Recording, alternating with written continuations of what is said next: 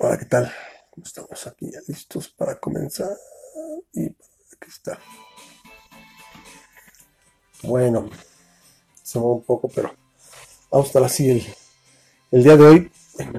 Me dice, ok Google, ok Google, set volume to 30%.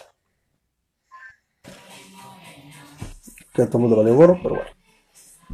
Así que espero que no, no haga mucho ruido, me avisan. Así que lo dejo de fondo porque este de otra manera ponen la toso.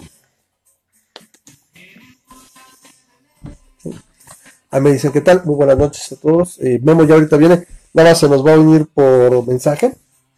Va a estar por audio nada más. Entonces, ahí me avisan, ¿no? Eh, ahorita lo que se van conectando la gente para pasar. Pues este, este que es el último programa de 2019. Es el, el pues, llamemos de fin de año, que no sé si. Pero bueno, vamos a tratar de estarla pasando un poquito bien, un poquito mal. ¿eh? Ya, ya empezamos. Empecé.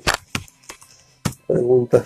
Entonces, eh, pues ahora sí que antes de pasarnos al lo que es el, el meollo del programa, que es ahora sí que cerrar el año, ahí me están mandando por ahí, muchas gracias por estar viendo el programa, eh, pues que es un poquito de rantear acerca de pues, cómo nos fue en el año, eh, que al fin, ahora sí que cerrar ciclos, eh, pues es un poquito, es bastante humano, ahora sí que viendo las, eh, siempre viendo las circunstancias y viendo los, ¿cómo le llaman? Paradigmas, no sé tanta tontería. Pues ahora sí que un poquito de cerrar.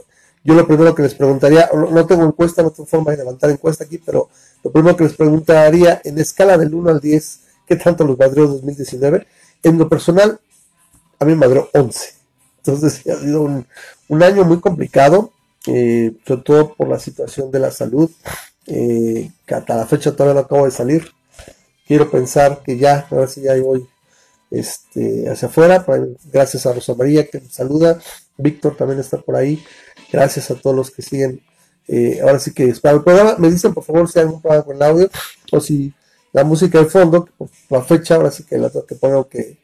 Eh, así que bien ateos, pero la mayoría de los, de los villancicos son de Yule, de Yule Time ¿sí? Son, son, son más paganos que otra cosa, pero bueno, sí van a salir uno que otro. De hecho, ahorita que está el de la María Morena es así de... Eh, a mí me gusta mucho, pero sí, es netamente religioso, porque habla de la Virgen el niño Jesús, el niño Diosito y todo lo demás, ¿no? Pero bueno, vamos a estar pasando un rato aquí. Les agradezco que estén conectados y repito, bueno, a mí la persona ha sido complicado por eso. Me toca también una mudanza. Mm, es curioso cómo se presentan las cosas porque uno siempre las imagina de cierta manera. Y ahorita que empiece a, a hablar más y más, me disculpan porque la alergia me empieza a congestionar. Puedo estar toda la tarde súper bien, pero llega el momento que tengo que empezar a hablar y se me, se me deja venir y me, y me ahora sí que me congestiona. Entonces, de antemano les pido una disculpa, está más allá de mi, de mi capacidad, de mi, de mi control. Entonces, si de repente me no, así como, nada, pues me regañan y me dicen que no mancho, pero bueno, déme chance, ¿no? Entonces, eh, pues esas reflexiones las hemos venido haciendo, pues ya durante hace, desde hace varios años. Este, este año marcó el décimo año que transmitimos, o sea, hace algo. Para los que no conozcan, eh, para la gente que llegó, este programa empezó en abril del 2009, donde si ustedes llegan a ir todavía a la página del Patreon, ahí está un poquito de una mini semblanza de la historia, de cómo eh, ahora sí que un par de locos ateos dijeron, pues vamos a hacer algo. Ya para ese entonces había iniciativas como la de Maddie La Hunt y, cosas así. Entonces, eh, quisimos hacer algo y dijimos, bueno, había, había mucha inquietud de hacer cosas en esa época, 2007, 2008, 2009. Era, eh, yo creo, yo le llamo la época del nuevo ateísmo, la, la, época efervescente, sobre todo aquí en México y Latinoamérica, del nuevo ateísmo, eh, era, era mucho, muchas ganas de, participar, la gente hacía cosas, hacían grupos y se hicieron, eh, se hizo la asociación, etcétera, pero lo más importante que había era el grupo de discusión de ateísmo desde México. Y bueno, ahí se empezaron a hacer varias iniciativas, ahí fue donde en un particular me encontré con eh, Rodrigo Ernesto Álvarez Aguilera, que bueno, saluda donde esté, eh, si es que está, siempre fue un poquito, un poquito malito, como todos, se nos va acabando la pila y nos vamos desvielando. Pero bueno, nos juntamos y dijimos, vamos a hacer eh, una especie de podcast. Vamos a grabar una hora ranteando y haciendo, diciendo cosas. Eventualmente eso fue uno o dos episodios y después dijimos, vamos a hablar de distintos temas. Se trataron temas como de qué es el ateísmo, la moralidad de los ateos, en qué creen y todo. Todo ateísmo, ateísmo, ateísmo, ateísmo. ¿sí? Irónicamente, había mucha gente que, o, gente que le empezó a gustar y empezó a decir, oye, pues, está interesante. Y lo empezamos a compartir en el extinto eh, canal de Podbean, bueno, lo que era el... Ahí se guardaba el podcast y ahí se puede descargar. Después se, metió a distintas plataformas, se metió a Apple, se metió, no a Anchor, pero estaba, estaba en Apple, estaba en, me parece que también en, eh, en Podcasters FM también estaba, eran, eran como dos o tres plataformas aparte de Podbean. y bueno, ahí empezó a hacer el programa fue una primera temporada que hicieron 10 episodios. En la siguiente, una serie de situaciones donde Rodrigo, que bueno, Incognia, casi, así como yo soy Ramas, el Incognia, eh, tuvo que partir, o sea, hacia lugares lejanos, este, y dejamos de ver, y después hubo situaciones ahí que, bueno, siempre, siempre pasan eh, cosas extra cancha, y bueno, se embargó, y fue cuando en la segunda temporada, que le llamamos así, como, como el formato de temporadas, entró eh, Luis, eh, volvió este, ¿cómo se llamaba Luis? Me acuerdo que era Luis, pero ahora sí que no me acuerdo cómo se llamaba, se me acaba de ir eh, la onda, entonces este, Luis, ah, me lleva Luis Antonio, Luis Roberto, ¿qué es esto? no me acuerdo cómo se este, lo peor es que ya no existe per se la, información en la página. Y ahorita, para variar, que necesito que abra rápido el, canal de Patreon para ver qué demonios es. Ahorita lo abre. Entonces, es este. Ya ni me acuerdo. Mm, sí, pues sí, de hecho sí. Post, ¿no? Para variar no lo tengo. Bueno, Luis, quien, haya seguido el programa se recuerda, recuerda a Luis, que era este link 666. Mejor me, acuerdo mejor el apodo no, porque no dicen mexicanos, estamos de la fruta. Entonces, entonces estuvo con nosotros Link eh, cerca de tres años, porque hicimos otra temporada de 10 programas, que por cierto me pedía Víctor que si para los programas de la próxima semana y de principios de año, que les recuerdo que no vamos a tener programa, tengo muchas cosas que hacer, aparte es, vamos a ser realistas, ¿quién el 24, el 31 está escuchando más de crítica? Sí, ya me dijo Víctor Sánchez que por ahí está, y bueno, Memo prometió que íbamos a checar lo del streamer para que le posamos uno de los programas, eh, dice, de las primeras temporadas. Hay muchos, muchos, muchos programas, literalmente. Eh, hasta que dejamos de transmitir, este, los tenía yo en alta resolución, tengo todos esos programas en alta resolución hasta que dejamos de transmitir en Spreaker. Y bueno, otros datos están ahí en el en forma de, podcast en Anchor FM. Pero bueno, de esos viejitos, este, pues ahora sí que ustedes díganme si recuerdan alguno, quieren eh, alguno en particular, o lo escogemos al azar, alguno en la primera temporada y otro de la segunda, es lo que puedo hacer por ustedes, y tratar de transmitirlos el 24, aunque nadie lo esté pelando, ahí dejamos la compu para que esté transmitiendo para gente que quiera ver o escuchar más a crítica en esas fechas. Pero el punto es que, bueno, descansamos, vamos a descansar 15 días antes de reincorporarnos a las transmisiones, ya en la nueva ubicación, que es la otra cosa que quería comentar ya lo he dicho, este, nos vamos a cambiar de, de, aires. Entonces ya en la nueva ubicación espero tener varias cosas. La salud ya en franca recuperación, hablando de, la pata que le llamo yo mi pata franca, mi franca pata, porque es, es, una historia larga de contar y, todavía estoy sufriendo por ella. Este, tener más tiempo, porque ya se acabó todas estas preparaciones, literalmente llevo seis meses, bueno, básicamente diez meses desde que empecé con los problemas de salud y luego con las situaciones de ver si nos íbamos a mudar, la mudanza, todo lo que representa. Entonces, eh, entonces espero tener más tiempo para dedicar no solo al podcast, eh, bueno, al podcast, al programa, sino también a otros proyectos relacionados como Ramas Media Network, hacer más videos otra vez y ahora sí ya pueda mantener un ritmo que ahora sí que me permite interactuar más con ustedes y agradecerles, pues ahora sí que estén, eh, después de tantos años siguiéndome, o siguiéndonos, porque pues también Memo y, Armando están por aquí y son parte de la producción de este programa. Pero bueno, a mí me causa mucho, mucho, mucha esperanza, mucha, mucha anticipación de ver lo que puedo hacer desde allá. Ya repito, con todas las situaciones que tuve este año fue muy complicado. Entonces, eh, pues ya estaremos por allá después de estos, estas eh, vacaciones. Espero que todo el mundo se cuide, se la pase bien, eh, no todo lo maneje porque todo el mundo ya está enfiestado. Nada más en estos dos días ya hubo dos borrachazos por aquí cerca. O sea, ¿verdad? literalmente hace rato llevé a mi niña a cenar y están los borrachazos al orden del día. O sea, estos, estos, quisiera decir estos católicos, pero todo el mundo se enfiesta en estas fechas. O sea, incluyendo nosotros. Entonces, eh, pues, así que si toman, no manejen, llévense la fresa, como siempre les decimos. Y aquí estaremos esperando retomar las transmisiones el día 7. Bueno, entonces, pues ahora sí que eh, dejando de lado eso, pues repito con el, con la, con la, un poquito de la recopilación, la historia del programa.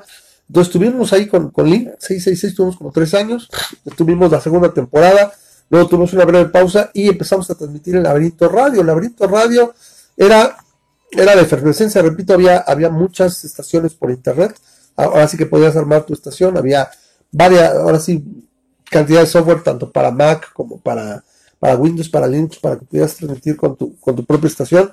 Y nos dieron un espacio ahí en Laberinto Radio y empezamos a transmitir semanalmente. Y desde ahí, bueno, no hemos interrumpido. Estamos hablando de aproximadamente nueve años. O se van a cumplir nueve, son ya nueve años que estamos transmitiendo semanalmente. Y de ahí se empezó a desarrollar la idea de hablar de distintos temas y de hablar de lo que iba ocurriendo la semana. Y sin embargo, todavía hicieron yo creo que, y eso es algo que me agradaba mucho y eso es algo que extraño, porque yo creo que llevamos dos años desde que este, eh, el, señor López, el presidente López, sabía que iba, que iba a ganar y de ahí nos ocupa mucho a nuestro tiempo, supongo que por la importancia que tiene, vamos a agarrar otro tema de, actualidad eh, relacionada con, con su movimiento. El caso es que era entre divertido y un poquito relajante no el programa, porque hablábamos de situaciones, nos reíamos más, hablábamos de cosas, pero era muy relacionado con eh, el contenido de lo religioso, lo, ahora sí que lo científico, lo ateo, y siempre había situaciones que había que comentar relacionadas con, con la actualidad, y había, hablábamos de muchas cosas, eh, también más geeks, pero a mí lo que me gustaba mucho de esas épocas es que no me tenía que estar preocupando por si no se iba a cargar el payaso en este país.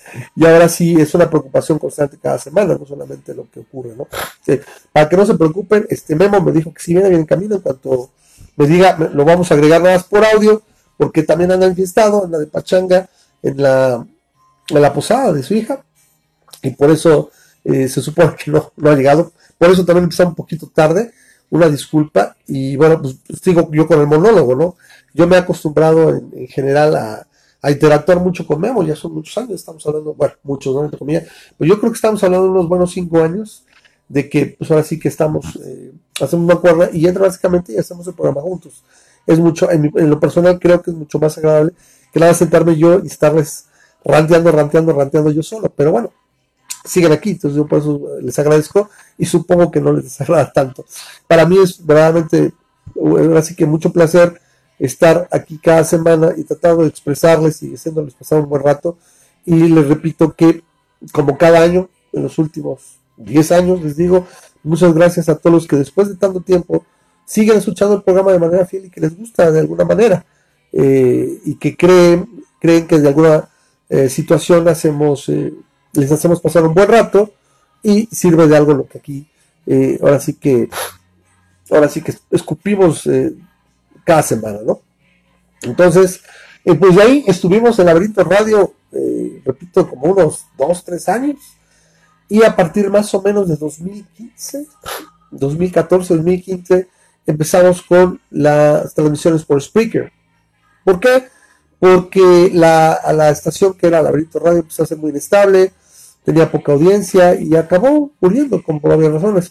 Estuvimos en Spreaker hasta eh, principios mediados de este año, porque vimos que la interacción en Facebook podía representar pues, algo más interesante y algo más agradable. Ahí está, llamemos. Vamos a grabar. Y ahorita nos dicen, por favor, me hacen saber si eh, se escucha bien Memo, si no me regañan y me dicen. A ver, está llamando. A ver si me dijo que sí. Si tiene que redireccionar a su teléfono porque va a estar el enlace solo por audio. Entonces, a ver. Uh, ok, ahí está ya. Está ya redireccionando. Ahí está ya. Espera, tanto ruido. Ya, ya contestó. Memo, ¿cómo estás? ¿Nos escuchas? Adelante, adelante. Fuerte y claro. Ahora sí que aquí la gente le pido por favor que me digan, porque no estoy viendo, bueno, déjame ver aquí el, el, el, el chat. Pero si ahorita lo conectamos acá. Está Carlos. Aquí estoy. Leonardo me dice saludos. Sí, yo te escucho fuerte y claro. Lo que quiero es que la gente me diga que no hay ningún problema. Que últimamente hay muchos. Entonces dame chance nada más. Vamos a apagar este acá para ver la, la transmisión. Ok, está por ahí. Entonces me dice, Víctor me dice buenas noches. Dice, poderoso Ramas, audiencia y saludos. Me decía, no, no, no había visto el, el saludo de Daniel, que tenía rato que no comentaba. ¿eh? Daniel, ¿dónde andabas? Este, ya nos saluda desde Colombia, Leo. Y dice, Carlos, que no le, he dado, no le ha dado la fecha whiskera. Mira, bien complicado, porque literal estoy bien, bien cerrado, tengo que hacer cosas. Pero lo más factible probablemente sería el 25 de la tarde todo está muerto, todo el mundo está acá, no, hay nada que hacer. Entonces el, 25, si te queda el 25, que es miércoles, el 25 de diciembre en la tarde noche, me si te queda, Carlos, te doy tu libro y nos vemos, aunque sea como dices, para, para echar una lipus, ¿ok? Que conste, ¿eh? Que no es por, no es por malanza acá. ¿Vale? Sí, está todo realmente calculado, pero si es que tengo también otros amigos que me dicen, ay, antes de que vayas, como si yo me fuera a ir a, Timbuktu o a Alaska, no sé, si ya sé que es complicado venir, pero no vamos a dejar de venir, yo creo, pues, sobre todo por mamá. Aguascalientes está un paso, ¿eh? Así que ahí te veo, te voy a ver este brincando de México a Aguascalientes cada tres ¿Tú crees? No me chingues, no, es que, miren, el problema realmente no es, o sea, el camión te la lleva súper fresa, o sea, la verdad está, está light, el problema es que es una larga es lo que es lo que te duele, la verdad. Sí, o sea, si te das en, en el carro, entre, entre, entre auto y caseta, son 3.500 pesos, más o menos. o sea, sí duele, sí duele, o sea, una avenida, sí, sí, sí, sí, sí, sí da, mi mamá es de Querétaro. No, 3.500 pesos yo vuelo de aquí a Tijuana, desde Tijuana allá a México. Correcto, es caro y, y, lo haces rápido, o sea, ¿cuánto haces? ¿Una hora? ¿Menos? No, de Tijuana a México son como tres horas. ¿En vuelo? Sí. Mira, se me hace algo largo, por ejemplo, a Cancún, que es más o menos una distancia similar, hace dos horas. Pero bueno, el caso, el caso sale muy caro y, la verdad lo veo complicado. O sea, yo la verdad, espero, espero no equivocarme y no tragarme mis palabras, pero espero estar viniendo más o menos el próximo año al menos dos veces y, fin de año. Y ya a partir del siguiente ya programar un poco más, ¿no? A lo mejor también eh, pero bueno, ahí nos pondremos de acuerdo, Memo. Oye, Memo, que se me olvide, este, de una vez te pregunto, este, tengo idea de por qué, ya sabes que sí, me, las llevo yo, por eso ya eh, represento a los boomers más jóvenes del país. y queremos hacer cosa. ¿Por qué? ¿Por qué boomer? Creo que saber por qué lo dijiste y quiero tal vez aclararlo, pero sí, ya, ya, ya, ya, ya, ya envejecí. Déjame poner una cerveza. perdón, perdón, es que no pude aguantar, perdón, es que te la has pasado quejándote de Star Wars. Y básicamente, eh, ah, como dicen, el, el, el OK Boomer no es una no es una edad, es una actitud, ¿no? Sí, claro. Entonces, de repente, digo, yo no me lo estoy echando por hacerte carrilla, ¿no? Pero es como si de repente agarrara y este, estaba gritándole a los niños que se salieran de tu, de, su, de tu pasto, ¿no? Porque quítense de mi jardín nadie me toque a mi Star Wars. Así estaba bonito como lo tenía. Fíjate qué es eso, pero aquí hay una situación. Irónicamente, pareciera que la generalidad es al revés. ¿Y sabes dónde lo vamos a observar? En la, en la taquilla. Ahí es donde te vas a dar cuenta. Si tomas en cuenta sobre todo que Last Jedi representó 700 millones de dólares menos, es, un, es, un, es una la nota, güey. Que, eh, que fue al box office no, mira, yo supongo, Porque, o sea, no me estoy defendiendo, ¿eh? La, la, la, taquilla, la taquilla yo digo que califica a la película anterior.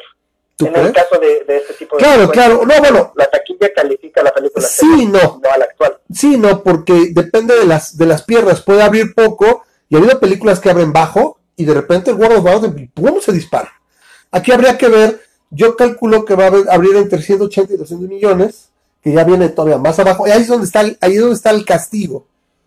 Pero después, depende de cómo se comporte, puede ser.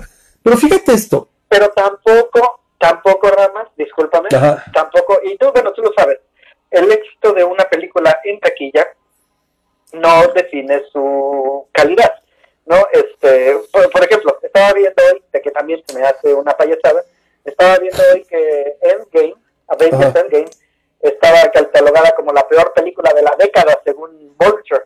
¿Quién? ¿Quién? ¿Según quién? ¿Según quién? Una revista que se llama Vulture. Ok. ¿Como Buitre? Sí, sí, Vulture, sí. Bueno, Vulture se puede ir a freír tapioca. no, mira.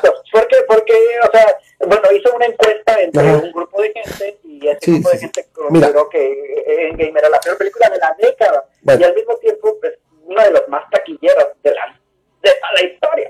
Sí, mira. ¿No? no, no, es una, es la más. Pero bueno, habría que ver la justa inflación y todo eso.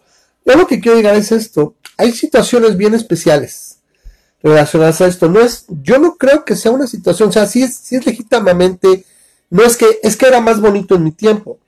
Por ejemplo, ahora ha habido gente que, ha salido, y ya no estamos desviando el tema, pero qué demonios es fin de año. O sea, vamos a rantear un rato y la gente si se aburre me dice, oye, me cayó gordo, deja de hablar de Star Wars. Porque tendríamos que hacer un, a ver si, dije a ver si tenía tiempo, pero la verdad yo creo que voy a tener tiempo. Y yo creo que será este enero que nos tocará criticar Star Wars en ramas medias de Networks. Entonces estás invitado, ¿no? ¿Qué tendríamos que hacer? Te, propongo que para inicios de año hagamos así como hemos estado haciendo cada, eh, cada año, cada año hemos estado haciendo el, el almanaque, ¿sí? Pues este año podemos hacer el recuento de la década, ¿no? Porque, este, porque los, los 2010 tuvieron de todo. Eh, Entonces, este, espérame, pero, a ver, siendo honesto, eso tendría que ser en 2021. Todavía nos falta un año. Ay, cálmate, matemático. No, porque cambia del 2010 al 2000, al, del 201X al 202X. Te lo voy a, te lo voy a poner bien fácil. ¿Cómo van las décadas? Es cuando tú cuentas, empiezas a contar manzanas, peras, lo que sea, en este caso años, tú empiezas a contar del 0 o del 1. O sea, cuentas 0 y luego 1. Empiezas a contar 1, 2, 3. Y una vez que cuando, cuando cuentas la década de los 90 es de 1990 a 1999. El 2000 no es la década de los 90. 1980 a 1989 es la década de los 80. Entonces tú quieres meterle, entonces lo que estás diciendo básicamente es, eh, estás metiendo, o sea, los dos años, o sea, tú metes a la década donde empieza en el, en el 2010, en el 2000 así la cierras tú, aunque sea, sea matemáticamente incongruente. Es que matemáticamente, si no estoy contando desde el año cero antes de Cristo, después de Cristo. no, no, no, no, o sea, yo te pregunté nada más, ¿cómo, cómo Uno, dos, la tres. Década, la década del, que inicia en 1 de enero del 2010 y acaba el, 12, el 31 de diciembre del 2019. Tú lo cortas al revés, nada más lo cortas al revés. 150 días más los Lo estás cortando al revés, o sea, quita, en lugar del año que yo te digo que es donde debería ser matemáticamente, cortas antes, pero empiezas antes. O sea, tú empezaste, la, esta década empezó para ti bueno, el primero. No, yo, yo no. Pero mucha gente. 1980. Mucha gente, mucha gente.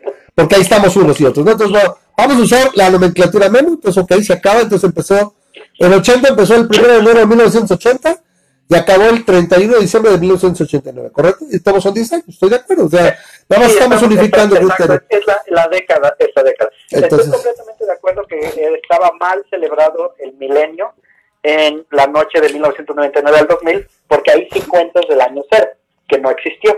Entonces, por eso ahí sí se despasa. Pero si estás contando una década independiente, pues ahí sí puedes contar 10 años. Puedes contar de 1995 a 2000. O sea, tú lo colocas, tú lo colocas aquí. Dices, ok, son 10 años, aquí. Está bien, estoy de acuerdo, está bien. ¿Quieres tomarlo ahorita? Nada más que ya los conozco. El año próximo van a estar con lo mismo. Y ahora, sí, ahora sí es la buena. Ya, otra vez, ¿no? Ya lo recuento. Pues otra vez. Lo que quiero evitar es trabajar dos veces. Pero bueno, que lo vamos a hacer así. Va a ser un poco más complicado con algunas cosas y otras, la verdad. Si, si yo lo que podría acordarme más así, así que me viene lo primero a la mente, es que llegó Netflix a México y la vida cambió. En 2011 llegó Netflix y, cambió la vida. Llegó Disney Plus. Al 2019. Bueno, llegó para los que tienen VPN. ah, perdón, sí, bueno, pero lo, lo, lo, juntamos, ¿te parece? Lo juntamos y lo hacemos en enero. Sí, esa, esa es una idea. Los, los vamos a invitar y así vamos ahora sí. Al menos les prometo que yo estaré creando contenido que, que lo empecé a hacer. Memo de ahí de repente se, me pegó también, hermano. Pero yo estuve haciendo contenido, yo creo como dos, tres meses cuando estuve con la pata estaba parada y tenía tiempo. Y luego empezó a moverse todo y literalmente me quedé sin tiempo. Entonces yo espero que ya, ya estabilizado. Fue, fueron unos seis meses muy caóticos, que al menos en gran medida, literalmente nada me, nada me falta arreglarme de la pata, que esté bien, bien, bien. Parece que ahí va, pero no puedo cantar victoria. Este, lo demás ya, ya se acomodó y por otras razones, por situaciones que iré platicando, ya en la nueva ubicación, pues debo de tener pues, más tiempo. O sea, de repente, no sé si me voy a jalar ahora sí que a, rascar el ombligo, pero debo de tener más tiempo. Entonces quiero aprovecharlo y será parte de tanto el, canal de Ramos Media Network como lo que es este. Habrá que hacerle página, habrá que hacer redes sociales. La verdad, tiene más sentido y yo creo que vamos a tener mejor, mejor intentos. Porque si se fijan, más a crítica, no solo es un programa, es una pequeña comunidad tenemos las redes sociales, tenemos el, o sea, el programa. Entonces, creo que es lo más pertinente allá, porque si no, también como que sentía que perdíamos. No, no, no, había mucho, nada más los puros videos se pierden. Me dice, me dice Laszlo y dice, a las 10 décadas de cada siglo, cada una de ellas comienza en un año acabado en uno y termina en un año acabado en cero. Es lo que yo digo, pero bueno, en la nomenclatura Memo y compañía dice que es al revés. Dice, la primera década del siglo XX es la que va de 1901 a 1910 no le digas eso, Lalo, es al revés, desde 1901, perdón, es de 1900 a 1909, según tú, ¿no, Memo? Estoy de acuerdo, estoy de acuerdo que matemáticamente es así. Pero, tú lo cuentas como con cultura popular, ¿no? Nadie diría en su sano juicio, lo que yo te entiendo es que tú lo que dices, nadie diría en su sano juicio que 1980 es parte de los 70, es lo que estás queriendo establecer, ¿no? Como que visual, visual y culturalmente no es tan atractivo. Culturalmente, exactamente. Ok, va, va. I can live with that. Y de hecho yo quiero también comentarles algo aquí a la gente que nos está viendo, en particular a los amigos con los que tengo más contacto. Un abrazo a Laszlo, por cierto, ¿eh? ¿Losla? Este, qué bueno que se mete, aunque sea eh, al final de esta temporada, de, de, este año. Ajá. Pero no sé si es, no, creo que no es el Laszlo que estás pensando, ¿eh? No, no, no, yo sé quién, yo sé quién es, es, un amigo. Es que hay otro Laszlo. Me tocó ir a ver con él la, la obra de, de Dios, ¿cómo se llamaba? Este, un acto de Dios ahí en este Broadway. Este, oh, pues no este, muy buena, si alguna vez la, la, llegaran a llevar a México deberían de verla. Es, es la de que ah, este Dios baja a, a, dar el segundo testamento a, a los hombres. Oh. El, Nuevo Testamento. Ok, correcto, directamente. muy bueno. Consigue a este Steve Jobs. Sí. que Steve Jobs se acaba de morir. Y entonces ya Steve Jobs le ayuda a, hacer, a diseñar el universo de cero, ¿no? Es un universo donde, donde cuando haces algo malo, inmediatamente se cae una consecuencia mala, que la gente buena no se enferma, no sufre, y la gente mala sí. O sea, no, solo, empieza a diseñarla. no solo técnicamente, sino éticamente superior. Bueno, ahí la veríamos, habría que hacer una recomendación, pero mientras, mientras no la tengamos disponible, pues mejor no nos, no, así que no nos, don't itches, no nos... Eh, piques, ¿no? hay con ganas de... Ahí está Norberto, bandita, que nos dice Norberto, banda, banda. Norberto, ¿cómo estás? Eh, ya se me perdido un poquito el tema de pensamiento que iba a comentar. Uh, bueno, ok, a fin de cuentas, la década, este, haremos un recuento si quieres. yo Oye, estoy de acuerdo. ah, ¿Quieres que toquemos el tema de, ya que hablé de esta obra de teatro, ¿quieres que toquemos el tema de Netflix y este y, y eso? Ese es, ese es una, yo nada más quiero decir lo que ahorita fue lo que me acordé y quiero decirles a toda la auditoría, especialmente a los amigos con los que más interactúo, eh, yo quiero agradecerles porque, eh, en especial porque no solo es un reto bueno estar pudiendo interactuar con ellos, sino eh, este mundo está lleno de gente que si le llevas la contraria o no estás de acuerdo se encarronan y dicen, la gente se pela y se, enoja. Y, ¿Por qué? Porque, ah, eres mi cuate, muy bueno, pero cuando estamos de acuerdo en algo, valemos más. Y yo les digo, muchas gracias, porque no siempre piensan como uno. Y este, y, es más entretenido y es, y es, es una forma también de, de no solo practicar tolerancia, sino de aprender más cuando no todos pensamos igual, ¿no? Y eso va Memo incluido, porque no. Aunque realmente sí coincidimos, llega a haber algunas situaciones, uno. Y bueno, ahorita, por ejemplo, me dice, pues la década no es así, lo hacemos la década y otra cosa, ¿no? Sí, a mí sí me gusta Star Wars. Yo creo que de aquí, de la gente que está ahorita interactuando en el programa, nadie habría alguien que hubiera, le hubiera gustado más Star Wars que mí. Eh, tú, tú, ahora sí como dice, it was a good run. Y literalmente les recomiendo, les voy a, les voy a comentar primero que lo puse, lo pongo al final, un par de los videos de eh, tanto el Red Letter Media, del Mr. Plinkett, y te recomiendo uno de Midnight Sesh, donde hacen el de Midnight Sesh, donde hacen una buena, hacen muy buen análisis. Y básicamente el problema es que te voy, a, poner algo para que digas, no hay pedo. Force Awakens es mejor que cualquiera de las tres precuelas. Es un rip-off, pero es mejor que cualquiera de las tres precuelas. El problema fue de las Jedi y es donde la porca torció el rabo, ¿no? Las Jedi y después solo. Pero ya, repito, sería mucho análisis. Pero la situación es, es que The Last Jedi es un batido que te digo, yo salí, yo me acuerdo, lo platicamos, y ay, sí, le doy 85. Y cuando la vi la segunda vez, dices, madre mía, esto no me he dado cuenta y todo. Estaba muy fan, estaba en modo fan, ¿no? Y empieza a verla, no la puedo ver, más de tres veces porque ya me duermo. Es, es verdaderamente desesperante, las inconsistencias, o sea, vale madre, o sea, y a lo que me refiero es, tú ves la cantidad, sobre todo en los últimos dos años, después de las Jedi, la cantidad de canales de YouTube, de blogs, de Reddit, que literalmente se sienten jodidos. O sea, o sea yo no me siento tan traicionado, simplemente me gustó. Pero gente que siente su infancia tradicional y jodida por esa película es brutal, al grado. que ellos tenían este, predicciones y no se cumplieron. Y eso es lo que les pegó a la gran mayoría de. No solo eso, sino que a mí si me preguntas, lo que pasa es que la gente no solo predicciones, sino es que con la idea de cómo se llama, no sería cuál, cuál es la traducción de subvert, o sea, la de, cambiar expectativas, o sea, de sorprender. Ryan Johnson, lo que la mayoría de la gente le enoja de las Jedi, es que va en contra de la realidad de los personajes. O sea, los personajes que conociste son irreconocibles en las Jedi, empezando por Luke. Ese es un problemón.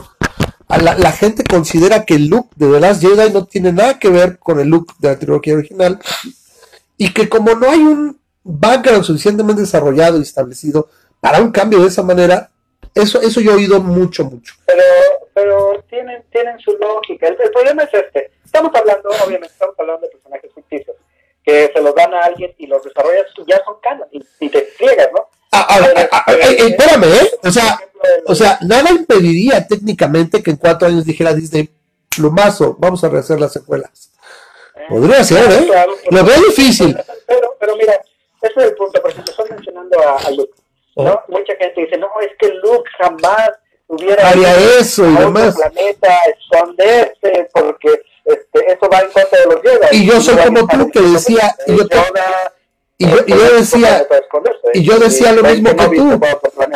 Exacto, no, no, que también, si tú lees las precuelas, güey, es una parte muy floja, o sea, huevona, lazy, de, ay, o sea, tienes que tomar en cuenta que hubieron 19 años entre episodio 3 y episodio 4, güey. Y ellos se dieron por vencida, ay, intentamos una vez. Como si estuviera, básicamente es, tengo que llegar al status quo donde dejé el episodio 4 para que todo encaje perfecto. oye, pudiste, haber dejado algunos cabos sueltos. O sea, no, o sea, es, es, es, la verdad es la forma huevona de escribir de George Lucas.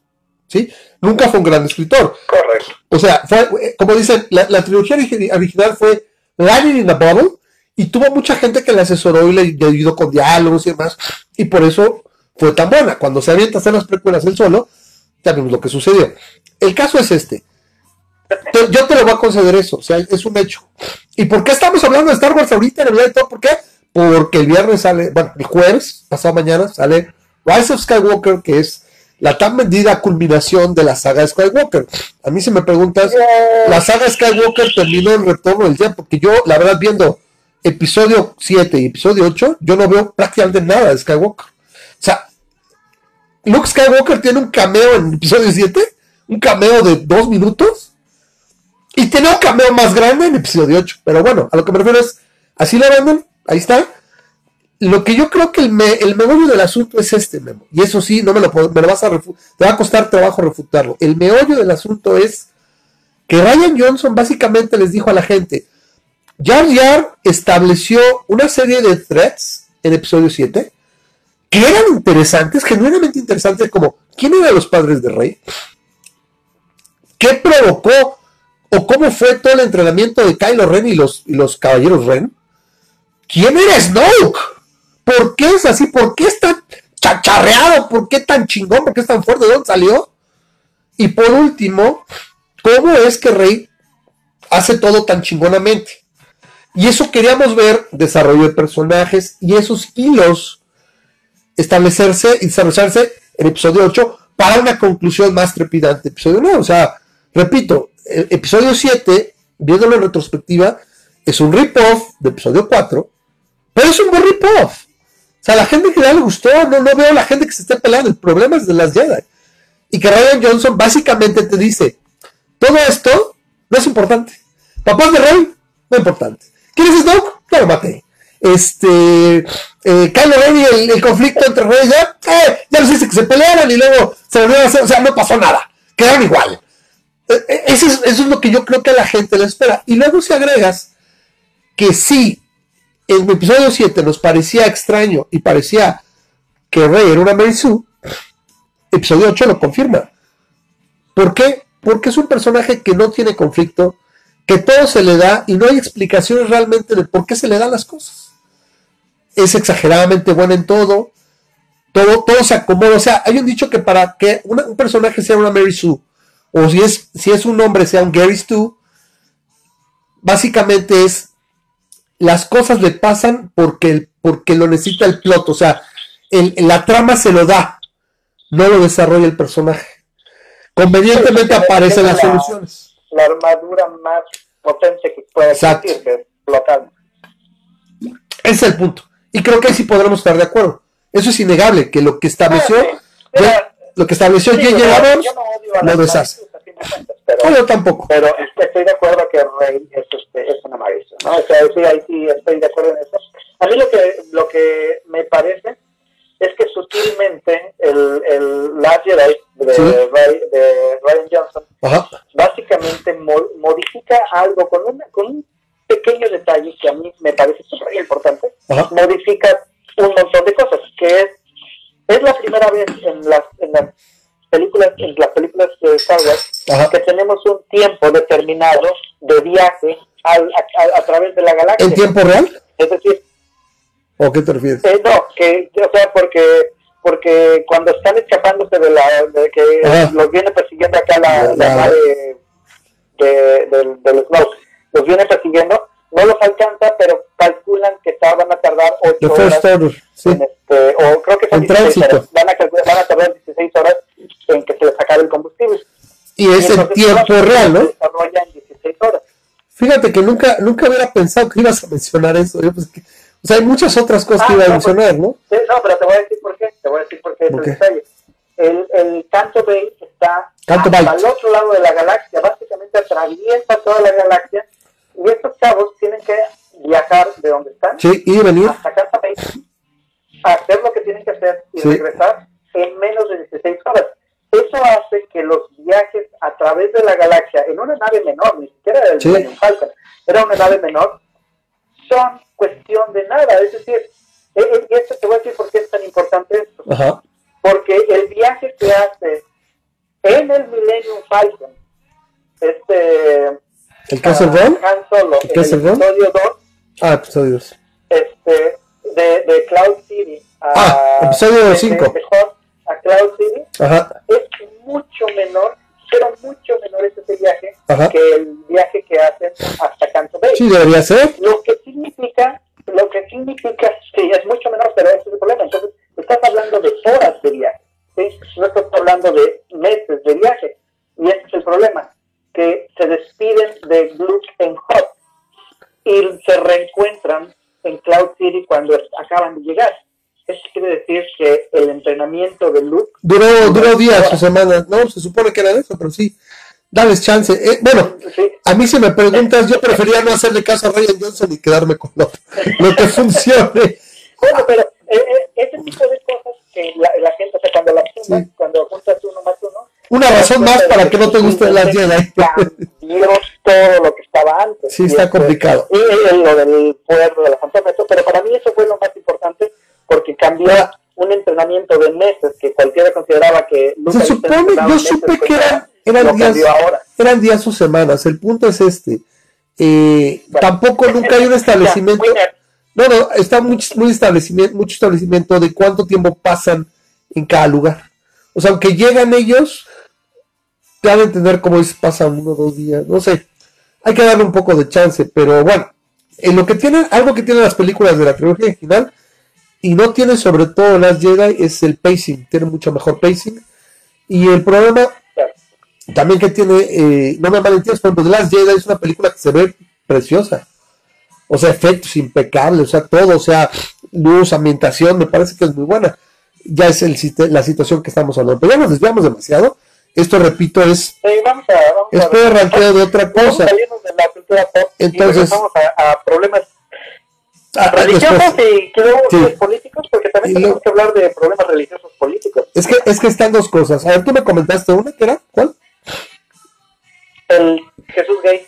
La Jesús Gay en el programa de Porta los Fundos, que bueno, es, es Backdoor. Son estos este, muchachos de traviesones que hacen sus clips. Empezaron en, en, eh, en Facebook y demás, en YouTube. Y bueno, ahora ya están haciendo proyecciones, ¿no? para el Netflix, ¿no? De hecho, perdón, eh, disculpa por interrumpir. De, de hecho, este, muchos de los clips que hizo Enchufe TV, Ajá. que me imagino que los has visto, Sí, sí, también, me acuerdo, este, sí. son clips de comedia de 5 minutos o 3, 2 o 5 minutos, Ajá. los sacó Backdoor en Brasil, en portugués. Entonces, este, como que son de ese misma, ese mismo estilo, pero ellos, este, los de Puerto de los Fundos, eh, me acuerdo mucho de uno que, este, que saca a Jesús que va al hospital y le está, le está, Ah, le está sí. rezando a alguien y le está diciendo, ay Jesús, por favor. Sí, sí, sí, y sí. le llega y dice, ¿sabes No, espérame, no. no. me molestes, este, yo ahorita vine a visitar aquí a un amigo. Sí, no tengo que ver. Dale al doctor. Sí, yo no tengo que ver. Sí, sí. sí. Sí, lo que dice el doctor, no me lo pidas a mí. Y entonces tiene, tienen comedia, Sí. Netflix les dio jalón y les permitió meter dos películas de 40 minutos, una el año pasado y otra esta. Sí. A mí me gustó más, La del año pasado. comenté en el de comunidad, me gustó más el de Last Hangover, la última cruda, o qué sería, ¿qué pasó No, no, ¿qué pasó? ayer, Viernes Santo? ¿Qué pasó después del Jueves Santo? Este, ¿Cuándo es la última semana? Es el viernes, es el viernes, el viernes. ¿Qué pasó? ¿Qué pasó? ¿Qué pasó? Sí, ¿qué viernes. pasó el Viernes Santo? Porque este, es una parodia de, de Hangover, de qué pasó ayer, pero es que los apóstoles este, se despiertan todos crudos y dicen, ay, güey, o sea... Aparece eh, Jesús. ¿Dónde está Jesús? Y, y aparece y, y tienen un tigre en el baño, así como la película, y, y, este, y están hablando y mientras están hablando se están acordando de lo que pasó y por qué se emborracharon y pues, lo que pasa es que este Jesús le metió demasiado poder a su conversión del agua al vino y les puso acá bien potente, este, puso a atrás, y así, ¿no? entonces va- se van acordando de qué es lo que pasó, entonces es una especie de, de parodia entre eso, y está, está chido porque pues, incluso al final pues, encuentran a Jesús, este, no lo Bueno, veo no- mucho spoiler, a lo mejor la gente lo quiere ver, lo pueden encontrar en Netflix. Y, y bueno, la, y la de este año, el, el punto que vamos a decir es, es- es- este tema y lo demás antes de irnos a la plática de reflexiones de fin de año y todo, porque estamos cerrando el año finalmente. Ajá. Este, la, ese- esa es una, ¿no? Y la otra, la de este año, que sería el, el tema central, repite entonces, esta la pueden encontrar, las dos están en Netflix. Así una como The Last Hangover, la buscas, y la de, la de este día, ¿cómo se llama? La de este año. The First Temptation. La The First. Temptation, ok. Porque sí, también a lo mejor haciendo un poco alusión a la de eh, la última tentación de Cristo con este Christopher Walken, creo, ¿no? Es exactamente eso. Si alguien ha visto la última tentación de Cristo, es, es un, es un masterpiece. Es, es muy buena película para su tiempo. Sí, Y este, se trata de que, de que qué hubiera pasado si, si Cristo lle- llega a Dios, llega a Dios, llega el diablo, Ajá, y justo cuando está en- a, punto de llevarse la cruz, lo sienta una última vez y le dice, ya este, olvídate de, de todo esto, este, ya cumpliste aquí en la tierra, ya Ajá. te van a seguir y todo, y lo saca de la cruz y este y le permite vivir una vida normal, se casa con María Magdalena, y todo. Es decir, juega un poco con que qué hubiera pasado si la última Sí. de Cristo Pero, pero le da a entender, le da a entender que es el sufrimiento que estás pasando y la muerte no es necesaria y tienes esta opción. Básicamente la, decisión es que si prefieres esto, básicamente todo vale gorro, o sea, porque si no, pues no habría decisión, no habría conflicto. El conflicto de la película de, la de, de Woken es eso. la película que se me hace muy importante es que este, se encuentra a un apóstol, se encuentra a, Pablo, a un apóstol, Pablo, alguien sí. se encuentra que está predicando acerca de Jesús y ya tiene mucho la cruz, le dice el güey, le llega y le dice, el nombre y en la cruz, sí. me, me, salí, me salí justo antes, sí. y el otro le, le, recrimina y dice, o sea, eh, renunciaste, pues no, o sea, yo en el Jesús en el que creo, sí. es en el que, el que se sacrificó, entonces como que dan a entender que aunque no se hubiera muerto, de todas maneras la religión hubiera nacido, ¿no? O, hubiera, o se hubiera creado.